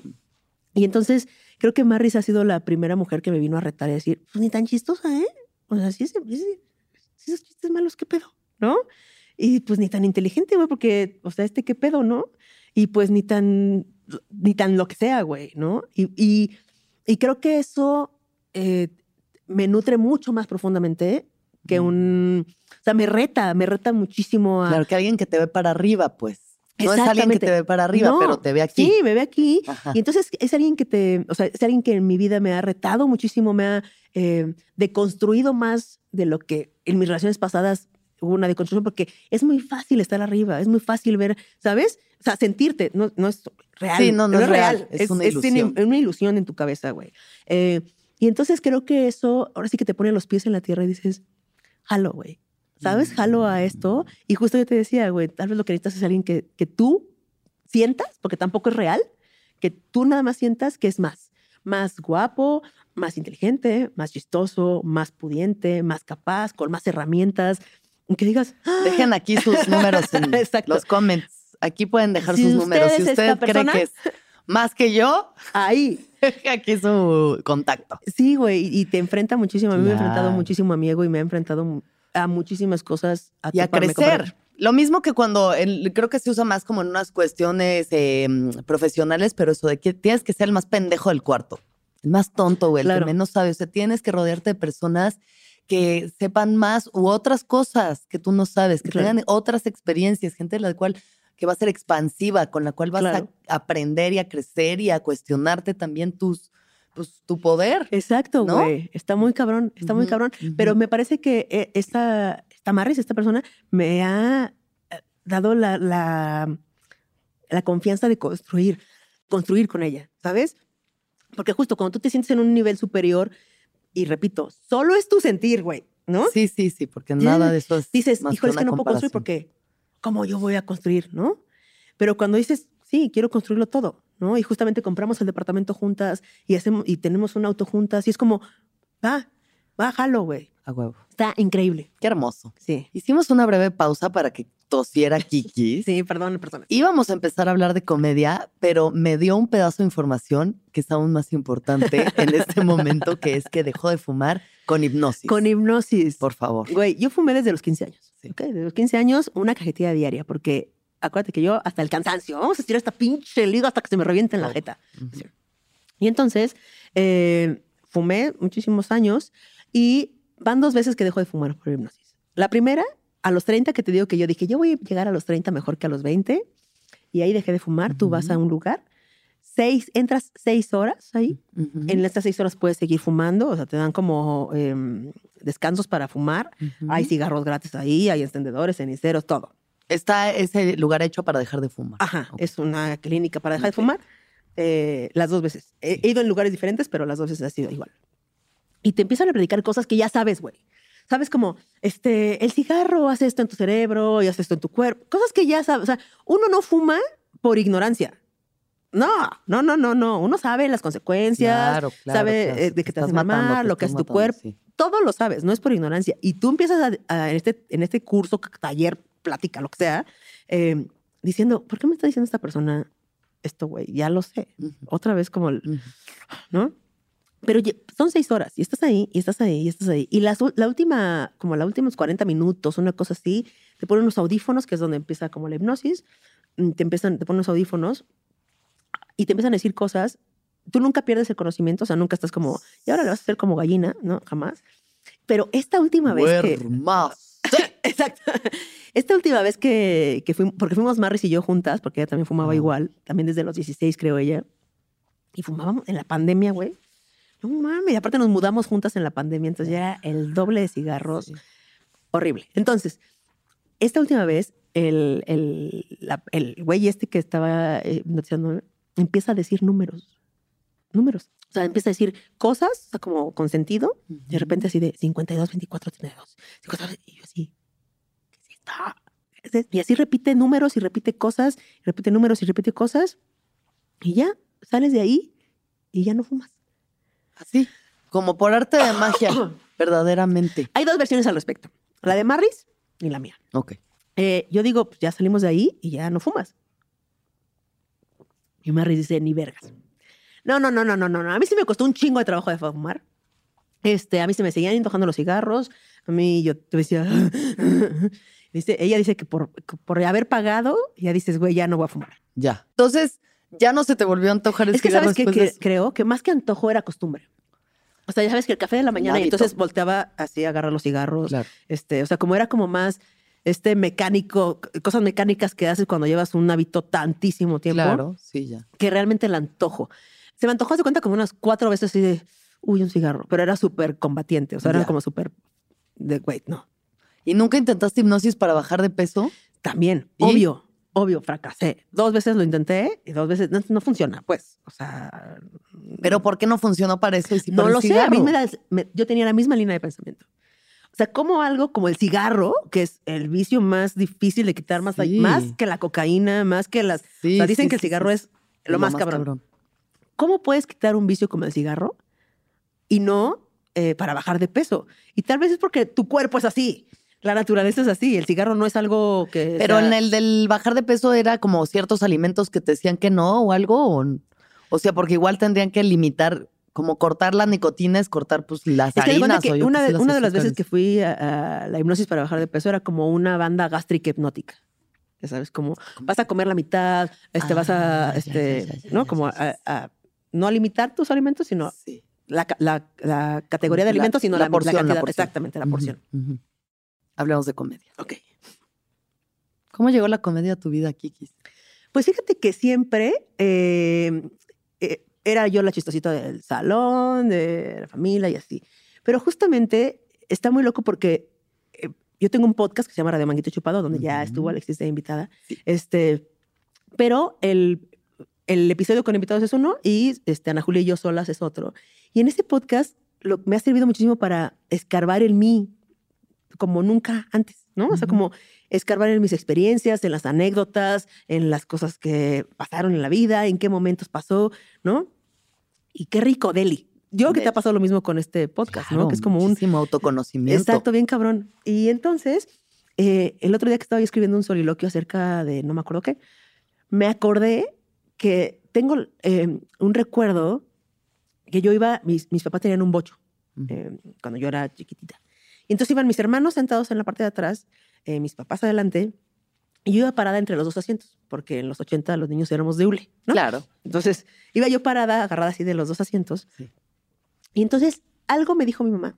Y yo respondí, yo tenía, no sé, cinco años, cuatro años por ahí. Ujú. Y todos se rieron en el carro. Y creo que en ese momento supe el poder de la risa. Y entonces creo que siempre he sido como, me he salido con la mía por la risa, pasado materias, librándome de, de, este, infracciones de policíacas, de la araña, de la grúa, del castigo. Siempre, güey, como que siempre para mí la comedia fue mi tabla de salvación. Yo aquí llorando, es por la tos. Voy llorando de tos. Kiki se está llorando de tos, pero de que lloró, lloró, lloró. De aquí se viene Yo llorar. sabía que iba a ser un, un episodio alegre y yo estaba muy feliz de venir justo porque dije, ay, con Kikis va a estar divertido, ligero. La tos ha sido compleja, pero, Ha sido compleja. pero mira, así es la vida. Este, y entonces creo que el poder de la comedia la descubrí muy chavita y a partir de ahí la usé todo el tiempo para lo que sea, güey. Sí. Para ligar, para, para todo, para todo la comedia. Entonces, Sí. creo que cuando se presentó el stand-up en mi vida, fue muy, ah, es ahí, ¿sabes? Como muy... Esto es. Porque la comedia yo la vine viviendo siempre. ¿Y qué estudiaste? Pues mira, de estudiar así, nada. De estudiar. De ¿No así, estudiaste? nada. ¿Prepa Fui- trunca? prepa trunca, no. De fui yo de oyente cuatro años a una carrera universitaria ¿A cuál? a comunicación visual. Ok. porque amigas mías estaban ahí y entonces O sea, tú estabas estudiando gratis, más bien. exactamente y yo era como anarquista así de porque hay que pagar una colegiatura para ya sabes cómo uno va pasando de anarquista a hippie a, a capitalista y así y entonces la comedia para mí fue muy natural desde siempre siempre pero cuando yo vi por primera vez hacer estando alguien en una el pelón en sus tiempos del cólera te acuerdas de esa Claro, obra claro, de- claro. una puesta en escena en de Héctor W. Suárez Gómez eh, fue su cumpleaños del pelón Sí. y para celebrar su cumpleaños invitó a los estandoperos que había, Sí. que existían, a cerrar su show. ¿Qué eran en ese momento? Eh, Talavera, eh, eh, Héctor García. Roberto Flores, Diego Sanasi, Gloria, Gloria Rodríguez Miguel, Mar- e Inés Saavedra. Inés, Sa- O sea, los que Inés se- Saavedra. Inés, Inés. güey. Banda flaquito. No manches, lo máximo, lo máximo, la Inés. máximo, lo máximo. Wow. Inés Saavedra ha sido la única amiga eh, que ha sido aval mío para un departamento. Eso es una amiga. No mames. y, gran no lo pedí. comediante la Inés, Sí. la neta. Ojalá siguiera. Sí, y Era aparte, esta es humor una- negro fino. Es, es, una, es una tipaza, güey. O sea, tan tip- Tipaza. yo no le pedí ser mi aval y me dijo, yo soy tu aval. Qué hermosura. Wow. Excelente persona, gracias. Este, Inés. Pero gracias por eso, Inés. Sí, era eh, Risa Zinc, ¿no? Roberto. Eran como ellos. Martín. Y entonces yo, fíjate que en no me acuerdo haber visto a Martín ahí en esa experiencia. Entonces yo llevé a mi mamá. Fui con una exnovia, eh, mi mamá, que a mi mamá le encanta el, el pelón gomis, o sea, durísimo. Entonces la invitamos a ver la obra. Casualmente era su cumpleaños. Hace su monólogo del pelón tiempo de cólera y para cerrar su show, cerraron los Otra hora y media de show. Otra y media. Yo lo ve- vi, el, o sea, vi stand-up y dije, güey, Lo encontré. amor a primera vista, Ah, full. Amor a primera vista, ¿qué es eso? Porque yo no sabía, yo no tenía referencia gringa, na- nada, nunca había visto stand-up en mi vida. Yo y dije, no mames, ¿qué es eso? ¿Y por qué no lo estoy haciendo yo? Recuerdo perfecto que esas fueron las palabras en mi cabeza. Eso fue como por noviembre. este, el internet no era lo que es ahora. Eso era como en el 2011, ¿no? 2000. Eh, 11, sí, justamente. Ujú, Yo empecé a hacer stand-up en el 2012, en febrero. ujú. Y entonces me puse a averiguar qué, qué dónde, dónde, qué. Y solo existía el Beer Hall y su open mic, que había uno en la Ciudad de ¿El México. Rebel te tocó a ti? No, me ¿No? tocó el Beer Hall. El Beer Hall, el Open Mic. Exacto. Ujú. Y entonces eh, fui, vi cómo funcionaba el open mic, o sea, que te apuntabas en una lista, que tenías cinco minutos para subirte y esas cosas. Eh, y fue muy, fue muy este, cabrón para mí volver a ver a las personas que había yo visto en el escenario ese día, ahí en el open mic como personas así Normal. normales, güey, ¿no? Eh, y haz de cuenta que eso fue un... ¿Eran los, mier ¿Eran los martes el open mic del Beer Hall? Ay, no me acuerdo. Creo que eran los martes. Entonces fui ese martes. Esa semana de martes a martes escribí y el martes me subí. El siguiente martes me subí. Determinada. Sí, y de ahí ya es la historia. Ya nunca más te no volviste volví a bajar. bajar. ¿Cuál fue tu primer chiste, Kiki? Pues hablaba de ser lesbiana. Hablaba de ser, ¿sí? ¿Tú Ay, crees? Hablaba de ser lesbiana pensado. y de que nunca me había subido a un escenario porque yo nunca tuve ningún dote artístico para nada. O sea, Sí. nunca fui de que, ay, el, el festival de 10 de mayo soy la que bailo, la que declamo, la que actúo. Sí, no, nada. Yo no jugaba frente al espejo a ser cantante, nada. No, hacer maceta nomás. A hacer maceta, Ya estoy esperando esos chistes, ¿eh? Me urge ese material. Y entonces eh, hablaba de eso, de esas dos cosas. Claro. ¿Y cómo has visto en estos 10 años la evolución de tu carrera, de la escena? ¿Cómo, cómo crees que va la cosa, ¿Cómo, güey? cómo, cómo crees que va este pedo? O sea, Primero que- tu pedo y luego el pedo. O sea, creo que mi carrera fue, eh, o sea, a mí cuando me preguntan como este, este, este tipo de, de cosa, digo que la verdad es que me tocó bastante fácil. O sea, siento que eh, hace 10 años pues, no había 850 personas haciendo stand Ujú. lo cual implicaba que yo era la segunda stand la segunda lesbiana en hacer stand up. Adriana y luego. Chávez, que cuando yo me subí a hacer stand up fueron con Adriana y dijeron, "Hay otra lesbiana haciendo stand up." ¿Qué? ¿No?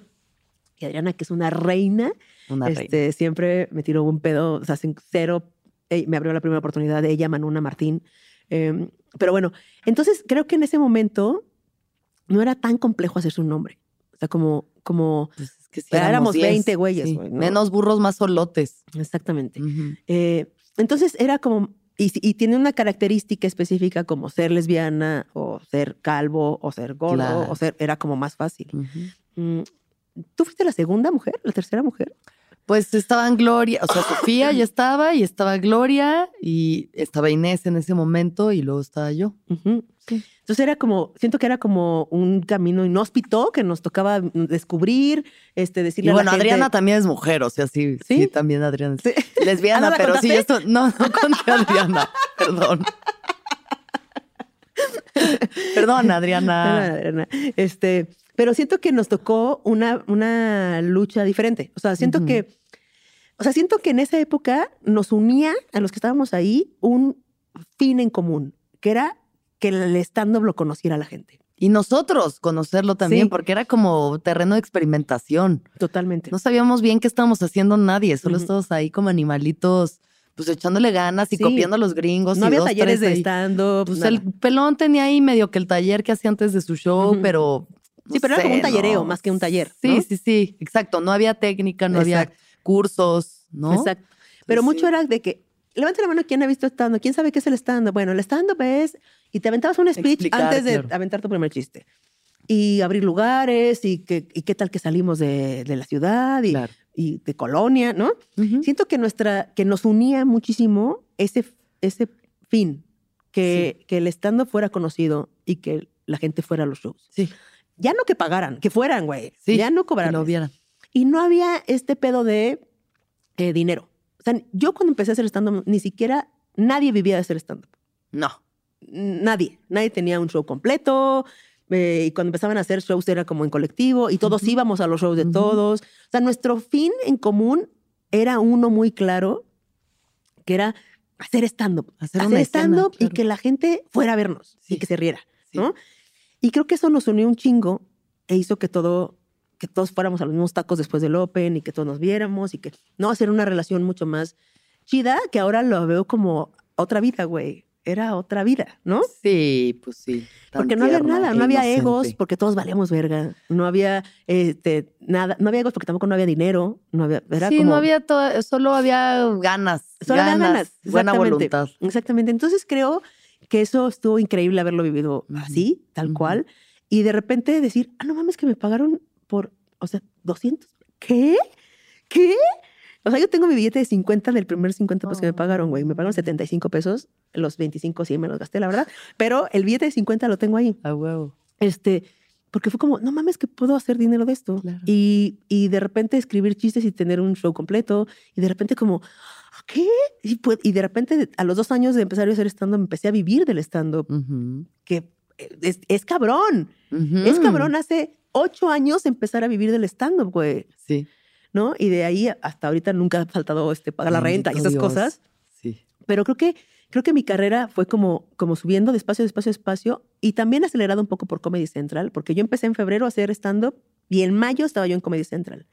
O sea, en, en chinga, En chinga. porque éramos 20. Claro. Sí, ¿no? y porque mis chistes eran chidos. Mis chistes eran chidos. Eran buenos, siempre han sido buenos. Y entonces, creo que, y de repente como que subí, subí, subí, y de repente cuando viene esta ola de chingos de comediantes así, siento que se estancó muchísimo porque justamente eh, la parte de las redes, la parte de ser influencer, la parte de, ese era un tema que yo no conocía. Y creo que a esta generación le tocó esa lucha, Claro. ¿Sabes? Y cada, cada generación tiene su punto, su en común, y las colaboraciones para hacerse viral y para hacer una visibilidad y así. Y está increíble y yo agradezco todo eso, güey, ¿no? Porque también, así como a ellos les toca lo que nosotros caminamos y que abrimos y que íbamos a Celaya a dar show para dos personas y terminabas tú poniendo la gasolina, güey, y te quedas Sí, en un sí, pinche sí, hotel de paso. En un lugar donde trata de personas. Exacto. el otro negocio, el otro giro del hotel. Totalmente, güey. Y entonces, o sea, creo que las mieles y los frutos de, esa, de ese camino que nosotros andamos les toca a esa generación. Y las mieles de que, de que ellos hayan hecho eh, la parte de contenidos eh, en YouTube, la parte de la influenciariada, la parte de los números, la parte nos toca a nosotras. ¿Me Ujú. explico? O sea, como que... Ujú. Y creo que eso lo perdimos de vista un montón, que somos, somos el conjunto de las dos cosas. ¿no? Claro, sí.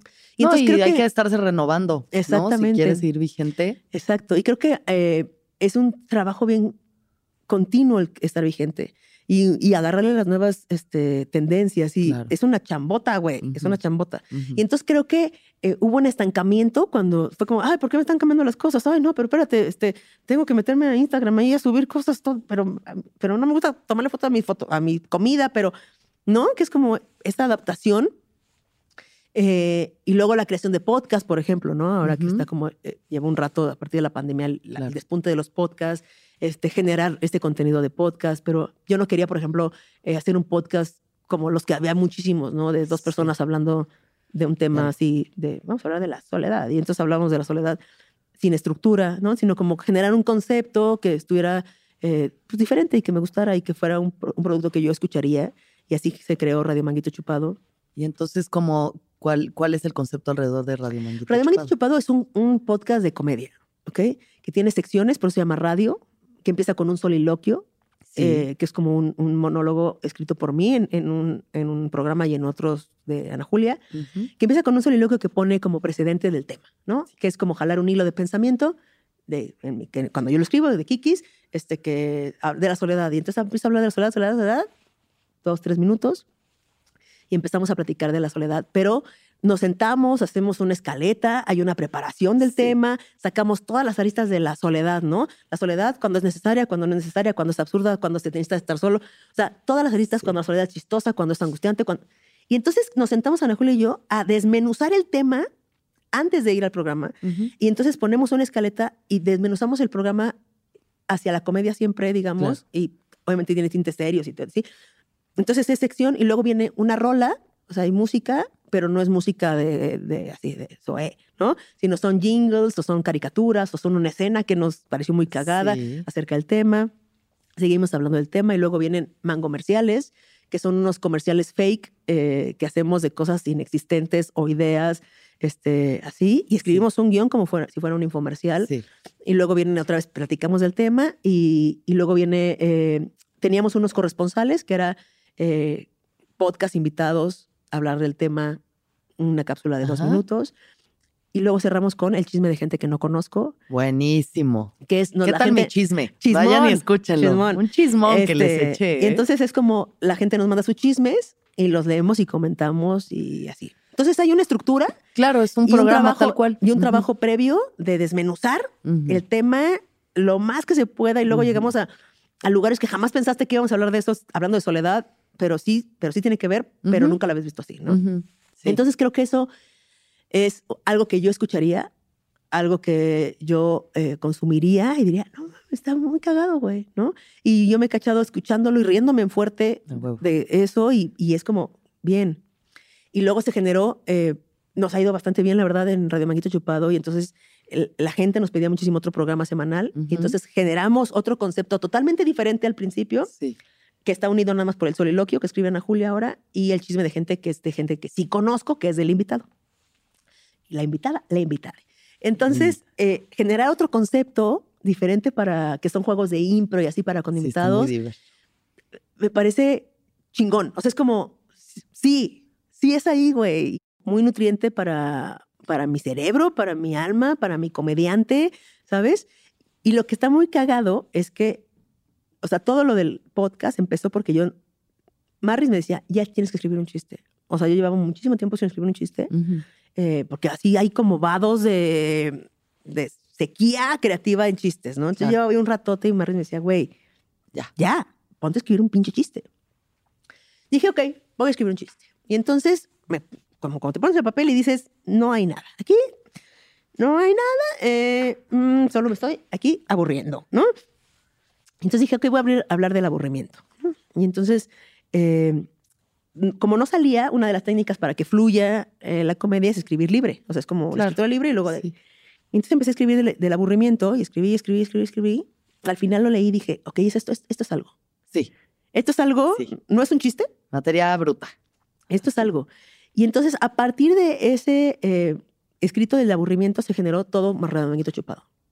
¿Ok? Y entonces empecé a decir, pero ¿qué tal? ¿Qué? Y entonces, y entonces necesito como una dupla Mm. para rebotar esto, pero alguien que se lleve bien con todo mundo, pero que me caiga súper bien y así.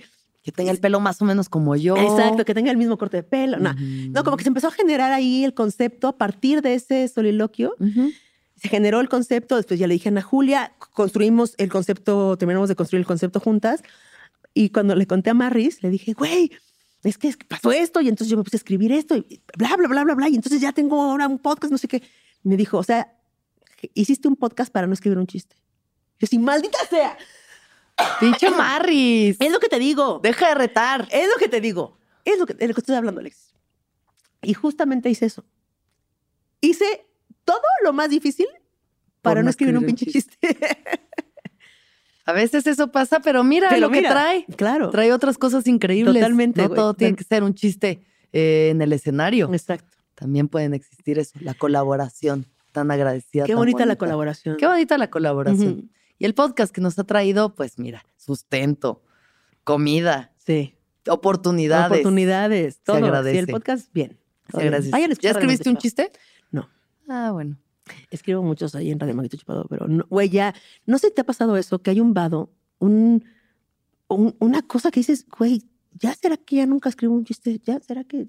Creo que creo que de pronto en México tenemos esta cuestión de de no tener tan no, no ser tan competitivos o no tener tanta hambre o sabes hay como ciertos comediantes y se nota los que están ahí entregados porque se nota lo bien que les va o sea ves a Alex Fernández o ves a Fran o ves a Daniel y son gente que están así macheteándole todo el tiempo y obsesionados con la comedia y con el chiste y viendo qué otra cosa hacer y con un chingo de hambre. Y siento que hay muchos que nos gusta, pero no se nos va la vida en ello. ¿Sabes? Sí, claro. Entonces de pronto en esa, porque de que hay de qué escribir, siempre hay de qué escribir. claro. Pero a veces nos falta la disciplina de sentarnos y estar escribiendo el nuevo chiste. O sea, yo ahorita como tenía que hacer, hice un especial en España, entonces tenía que escribir para ese especial y me super ¡Qué perra! Felicidades por eso, güey. Y entonces estuve, ¿sabes? Dándole porque tenía que ir y entregar este material. Y sí venía escribiendo cosas, pero la verdad es que en todo el año escribí media hora, Ujú. 35 minutos. Y pues ya esto fue de que no, pues güey, 20 más porque tienes que hacer la hora entera, Ya. pues va. Pero justo ahorita ya fui, lo parí, mi especial, y dije como, ay, Ay, ya que lo cuide alguien más. ay, ya, ahorita no, ahorita no, ahorita no. Claro. Y luego vendrá otra vez la necesidad y vendrá otra vez la necesidad de subirse al escenario y de estar ahí arriba, pero no se me va la vida en ello. ¿sabes? Sí. Porque siento que también mi narrativa está cambiando y que las cosas que quiero hacer y experimentar en el escenario son otras. Claro. Entonces quiero mezclar esto que es como más profundo con el chiste y quiero empezar a hacer una cosa distinta que veremos el año que entra qué es. Pero sí, no me siento como, como estos güeyes que se les va la vida en ellos, Claro. ¿sabes? O Carla o Isabel que neta sí están así de que el stand-up es mi vida. Ujú. Pues bueno, Sí, claro. Está cabrón, me pero- mama, pero no es mi vida, es una parte de mi vida. Claro. Ujú. Pero sí está muy cabrón. O sea, me parece muy cabrón el mezclar la espiritualidad con el- la comedia y lo has logrado cabroncísimo, güey. Porque yo diría, ¿eh? ¿Pero cómo va a hacer reír aquí esta banda con, no? Está Pues sí, digo, el tema es la espiritualidad, pero yo creo que ser comedia es muy espiritual, porque no hay nada que esté más cerca de lo divino que la risa. Claro, O totalmente. sea, cagarse de la risa, hacer a un, a un grupo de gente cagarse de la risa, qué cosa más sublime. O Sí. es sublimar. Está muy cabrón. O sea, creo que el poder de la risa está bien fuerte. Yo traigo una idea en la cabeza que no te voy a compartir, Ok. este, porque qué tal que este, aquí alguien Nada. lo ve, y, ¿no? Pero que es como justamente poner, retar, sí, sí, cierto. Ujú. O sea, ¿sí será que la risa nos une? ¿Sí será que la risa es realmente universal? ¿Sí será que la risa es tan poderosa? Ujú. Y creo que, o sea, yo creo que sí. Está muy cabrón. A mí, yo creo que es la forma más honorable que he encontrado de hacer dinero. O sea, yo. Sí. Seguramente los neurocirujanos no, pero, pero yo es la es honorable, o sea, te hace reír, traspasar la frontera Hermoso, de la, del- de la conciencia, del es como wow, Ujú. es súper poderoso y te sientes Dios ahí arriba. Sí, la verdad es que sí. Es muy rico para el ego también de que, ay, qué rico, qué especial soy. Y luego te va muy mal y luego, uy, valgo mierda. "Ay, es una mierda. Mira, justo eh, ahora que vamos a ir ya redondeando esta, esta plática para cerrarla, quiero que me platiques tu mejor y tu peor show. Em, yo creo que el, el mejor show, Sí. fíjate que no sé si te pasa a ti que cuando te subes al escenario un poco valiendo verga te va muy bien. Sí. O sea, cuando te subes con un dolor de cabeza, con muchas ganas de hacer pipí, este, cuando traes un dolor te acaban de terminar, Sí. este, cuando así. Entonces yo creo que uno de mis mejores shows fue en la Caja Popular, porque aparte de la Caja Popular es Lo máximo. lo máximo. Gracias, Querétaro por tanto. Sí, Querétaro, te amamos. Eh, acaba de morir mi papá hace como nada, o sea, como a los cuatro días de que murió mi papá. Sí, yo Ujú. tenía show. De hecho, Hugo me habló y me dijo, güey, ¿quieres cancelar? Le dije, no, no, claro que no. Y me fue muy cabrón. Me fue muy cabrón, porque aparte, no sé si realmente me fue muy cabrón, o sea, si objetivamente me fue muy Sí. cabrón, o lo que yo sentí a partir de la risa que recibí fue lo cabrón. ¿Me explico? Claro. Porque no puedo verlo desde afuera, pues, pero... Claro. Pero ese ha sido uno de los mejores shows, güey, porque fue como. Ya sabes, como. Sí, puta, pues es que también entre el contraste de lo que estás Exacto, viviendo y estar ahí arriba y por un momento Por un momento desaparece todo, güey. Sí, muy Sí, cabrón. Entonces creo que ese es un show que guardo mucho en mi corazón. Como un.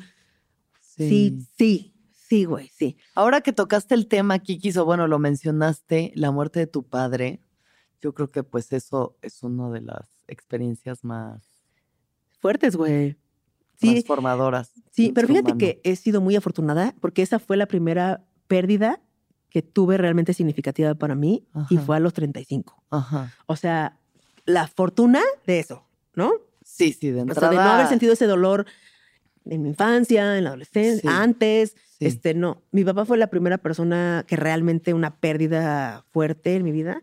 Pero también eh, mi fortuna da para que haya podido yo eh, asimilar la muerte de mi papá. O sea, no fue un accidente. Mi papá llevaba meses en terapia intensiva. Entonces fue como, güey, ya. O sea, mi papá no va a quedar, no va a salir de aquí y Sí. va a salir de- normal, como estaba, como su vida. ¿no? Sino que era como más una espera larga, larga, larga, larga de algo que ya sabíamos que iba a pasar. Claro. Y claro. esto te da la oportunidad de poder asimilarlo, de, de sentirlo hasta como un eh, alivio, ¿no? De decir, "Ay, puta, papito, qué bueno que ya fue, güey, ¿no? Que no estás ahí súper valiendo verga Claro. con, ya no eres tú, güey, ya... Mi papá era súper deportista, súper movido, súper así. Ya no podía caminar. Era como, qué cabrón, qué cabrón que, que termines así, pues. Y, y como fue tan deportista y tan consciente de que, o sea, tú le decías, no, es que si te haces un licuado con ajo y huevo, te sirve para el, va. O sea, él era como alguien que siempre estaba preocupado por estar mejor en salud, corría 10 kilómetros diarios y luego se iba a jugar frontenis y luego iba al gimnasio y luego nadaba, así. Y entonces creo que eh, eso nos preparó, bueno, por lo menos a mí, pero supongo que también a mi familia para ese final. Ujú. Y entonces cuando pasó no fue un, ¿qué? Chocó, no mames, ¿sabes? O lo secuestraron, Claro, o cosas sí, así sí, como súper sí, impactantes. Y entonces creo que por eso eh, la fortuna fue de no vivirlo como un choque, sino como una, un fin, ¿no? De una terminación que ya muy merecida, que tuviera ese descanso, esa paz, esa tranquilidad y así, ¿no? Y también para mi mamá que lo cuidó muchísimos años, este, como en, esa onda también que es súper desgastante y así. sí. Entonces creo que eh, pues así fue, ¿no? Y yo tenía una relación increíble con mi papá eh, y le agradezco un- la vida, ¿no? Pero sí, no, no fue una pérdida de esas que dices, no mames, hoy en la mañana hablé con él, ¿no? Claro, sí, sí, sí. Y luego la experiencia después de, o sea, el espacio que queda ahí, como, Claro. como lo has vivido. Pues sí es, sí es como, al principio es como justo como los cigarros, ¿sabes? Como de que, este, ay, mi papá, ¿cómo está? ¿No? O cuando hablas con, o pasa mi papá, o es como los cigarros que lo buscas hasta que dices, ah, no, no, no está. ¿no? Claro. Eh, mi papá tenía 80, y creo que dos años, 82 años, o sea, no era una persona Sí. en sus 50 Sí. o así. Y te digo, como que la vida te prepara para eso. Ujú. Pero, por ejemplo, mi papá estuvo como dos, tres meses en terapia intensiva en Ujú. Toluca, porque allá en casa de mi, papá- eh, de mi hermano le tocó como la crisis el que terminó en el hospital. Ujú. Y entonces, güey, mi papá estaba entubado, o sea, así, así cosas así, colgando, o sea, Mm. de la chingada, de la Mm. chingada, güey. Entonces yo entraba a verlo, o entrabas a verlo, y le decías, papito, ¿cómo estás? Y mi papá decía, a toda madre, hija. Nunca me dijo, me está llevando la verga, este, ya quítenme de aquí, ya por favor, me- Sí. ya estoy emputado, desesperado, como cualquier persona, güey. Él decía, a toda madre. Qué cabrón, güey. Qué chido, Ajá. qué chido, Súper cabrón. qué bueno. Qué bonito. Qué bonito. una perspectiva siempre muy chida de la vida aquí. Qué bonito entrevistarte. Oye, sí que, güey, gracias por invitarme. Yo hice muchas cuentas falsas para decir, ay, invítame a Porque le, Kikis". le digo a Kikis que mucha gente me había estado pidiendo que vaya Kikis, que vaya Kikis. por qué no Era ella en sus cuentas falsas. Pues porque decía sí, sí, luego se me olvidaba y Es homofobia. a es homofobia, claramente es homofobia. Besémonos. Bueno, Kikis, y entonces, ¿ahora dónde estás y qué quieres? ¿Qué es lo que quieres? Fíjate que ahorita estoy en un momento bien chido, Sí. este, de, de personal y, y- y de la carrera de sí, porque estoy súper enamorada de este proyecto que es Radio Manguito Chupado. Estoy este, súper enamorada de mi morra, que es con la que estoy construyendo una vida y espero que así sea Ujú. por, por, por el tiempo que nos venga bien eso a las dos. Eh, entonces estoy como aceptando mi cuerpo, eh, aceptando mis circunstancias, eh, como, como intentando eh, tener toda la, la, contrariedad. O sea, ya no busco como justo lo que decíamos, la congruencia. la- no es como, no, ya aceptando, aceptándolo, aceptando el caos que soy, eh, descubriendo mucho mi lado oscuro y abrazándolo también y descubriéndolo y viéndolo de frente, queriendo dejar de ser mm, cosas que no me hacen bien, ¿no? Como el control, ¿no? Como esto del ego que te digo, como aceptando. eh, o sea, creo que es un, es un gran momento para mí, la verdad. Qué hermoso. Sí, qué padre. Qué, Qué paz. Bueno, Kikis, te voy a hacer las últimas preguntas para Jalo, cerrar este episodio. Primera pregunta, ¿qué haces con estas uñas cuando eres lesbian- lesbiana? lesbiana. Este, doler. Esa es la pregunta, la respuesta, doler. Pasiva, eres pasiva. ¿Eres pasiva o, o doler? O, No, no, o encuentras no. formas. Yo creo que encuentras formas. Yo creo que sí Encuentras hay- formas. Encuentras formas. Don- Donde hay te voluntad. vi, te vi con eso y dije, no mames, Alexis. Así, cuando te vi dije, no mames, Alexis. Me dijo Kikis, Alexis, ¿cómo te vas a poner la copa menstrual? Y Exactamente. en efecto fue Fue la primera pregunta que te hice, desastrosa la situación. La primera pregunta, y además a los tres días me bajó y yo recordándote mientras intentaba meterme la copa diciendo, tenía toda la razón. ¿Qué estoy haciendo? Nos vimos un- en un show privado, este, Alexis y yo, eh, valiendo vergas y remando cajeta Uf, mil. uf, Pero uf. yo le dije, ¿cómo te vas a poner la copa Y sí, me acordé de ti. Pero se logró, al parecer se logró. Pues mira, se logró, fue un poco desastroso, pero se logró y este ya me las voy a quitar porque no puedo escribir en la computadora. No mames. Y no puedo hacer mi trabajo. Wow. Así que gracias, uñas. Bye. Pero mientras tanto, mira, Todo.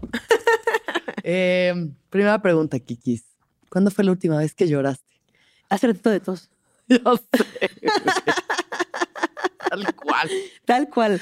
Tal Güey, cual. Un sufrir. Un sufrir. Güey, fui a una obra de teatro con esta pinche tos. Qué y- vergüenza. y lloraba, yo lloraba de no toser porque es horrible. Es como la risa cuando te la Aquí. quieres aguantar. Aquí. Yo con mis uñas adentro de tu garganta haciéndole así, haz de cuenta. Sí, así, justamente haciendo el- horrible, güey. Ahí ya me lloré en la obra de teatro. Hor- me tuve que salir. Horrible. Amares. Horrible. Me encanta esta respuesta. Primera vez que se hace del viaje.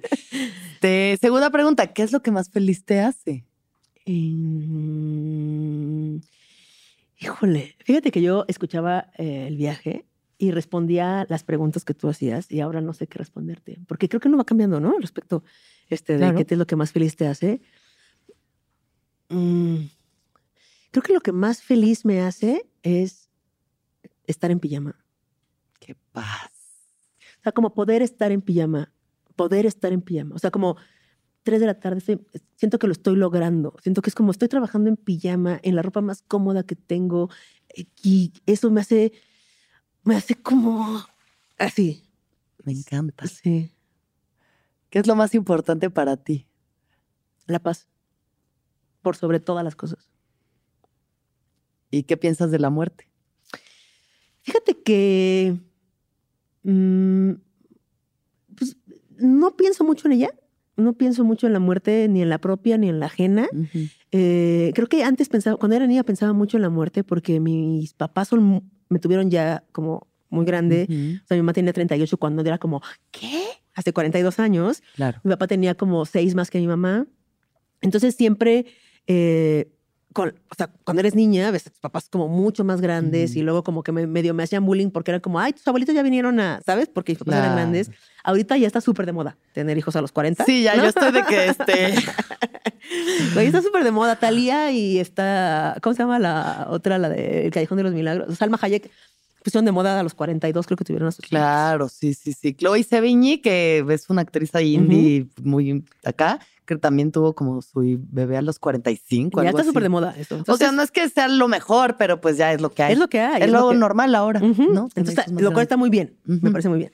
Pero entonces como que pensaba mucho en la muerte de mi mamá y de mi papá y me angustiaba mucho y de repente la verdad es que ahorita ya no pienso en ella, no le tengo miedo, tengo miedo a cómo morir. Creo que le tenemos, a mí no me da miedo la muerte porque es como, ay, chido, Pues, ah, va, sí, sí, sí. Pero el dolor antes de morir o si mueres en un horrible lugar, o, eso es lo que me da más culo, pero la verdad es que la muerte me parece chida. Está bien, va a pasar. Total, Tal vez pasar, mueras de tos. Tal vez muera Si de no tos. acabamos esto rápido. Así que. Kikis, gracias por venir al viaje. Alexis, gracias por invitarme a Qué este placer viaje. tenerte. Qué pinche placer tenerte, conocerte, experimentarte. Y siempre es como, me da mucha curiosidad, Alexis. Siempre es como, siempre llego contigo y, oye, y Te- siempre tengo una pregunta para Alexis. No sé si te has dado cuenta, pero siempre te pregunto. ¿Tienes alguna cosas. pregunta para terminar el viaje? Este, maldita sea, no. Perfecto. Terminamos este episodio entonces así. Gracias por venir. Gracias. Me encanta igual conocerte. Que vaya muy bien la nueva casa, la vida, Sí. la pareja, el trabajo. Radio Manguito Chupado, escúchenlo, es Escúchenlo. maravilloso. Y gracias por venir. Gracias, Alexis. Y que todos los seres sean felices, que todos los seres sean felices, que todos los seres sean felices.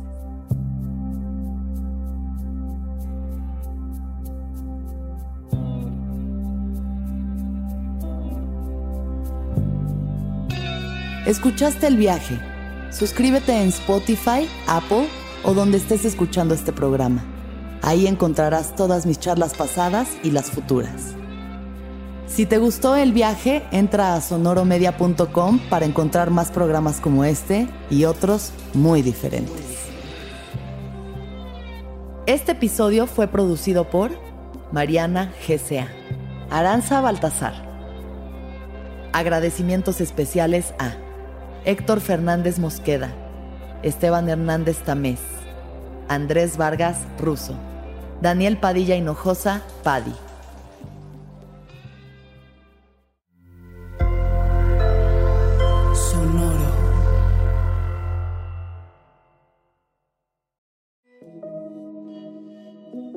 Hola, soy Roxana Castaños, una apasionada de la meditación y de todos los temas que nos llevan a una transformación espiritual, y te invito a escuchar Intención del Día, un podcast de Sonoro para dirigir tu energía hacia un propósito de bienestar. Encuentra un nuevo episodio todos los días en cualquier plataforma en donde escuches podcast. Intención del Día es una producción de Sonoro.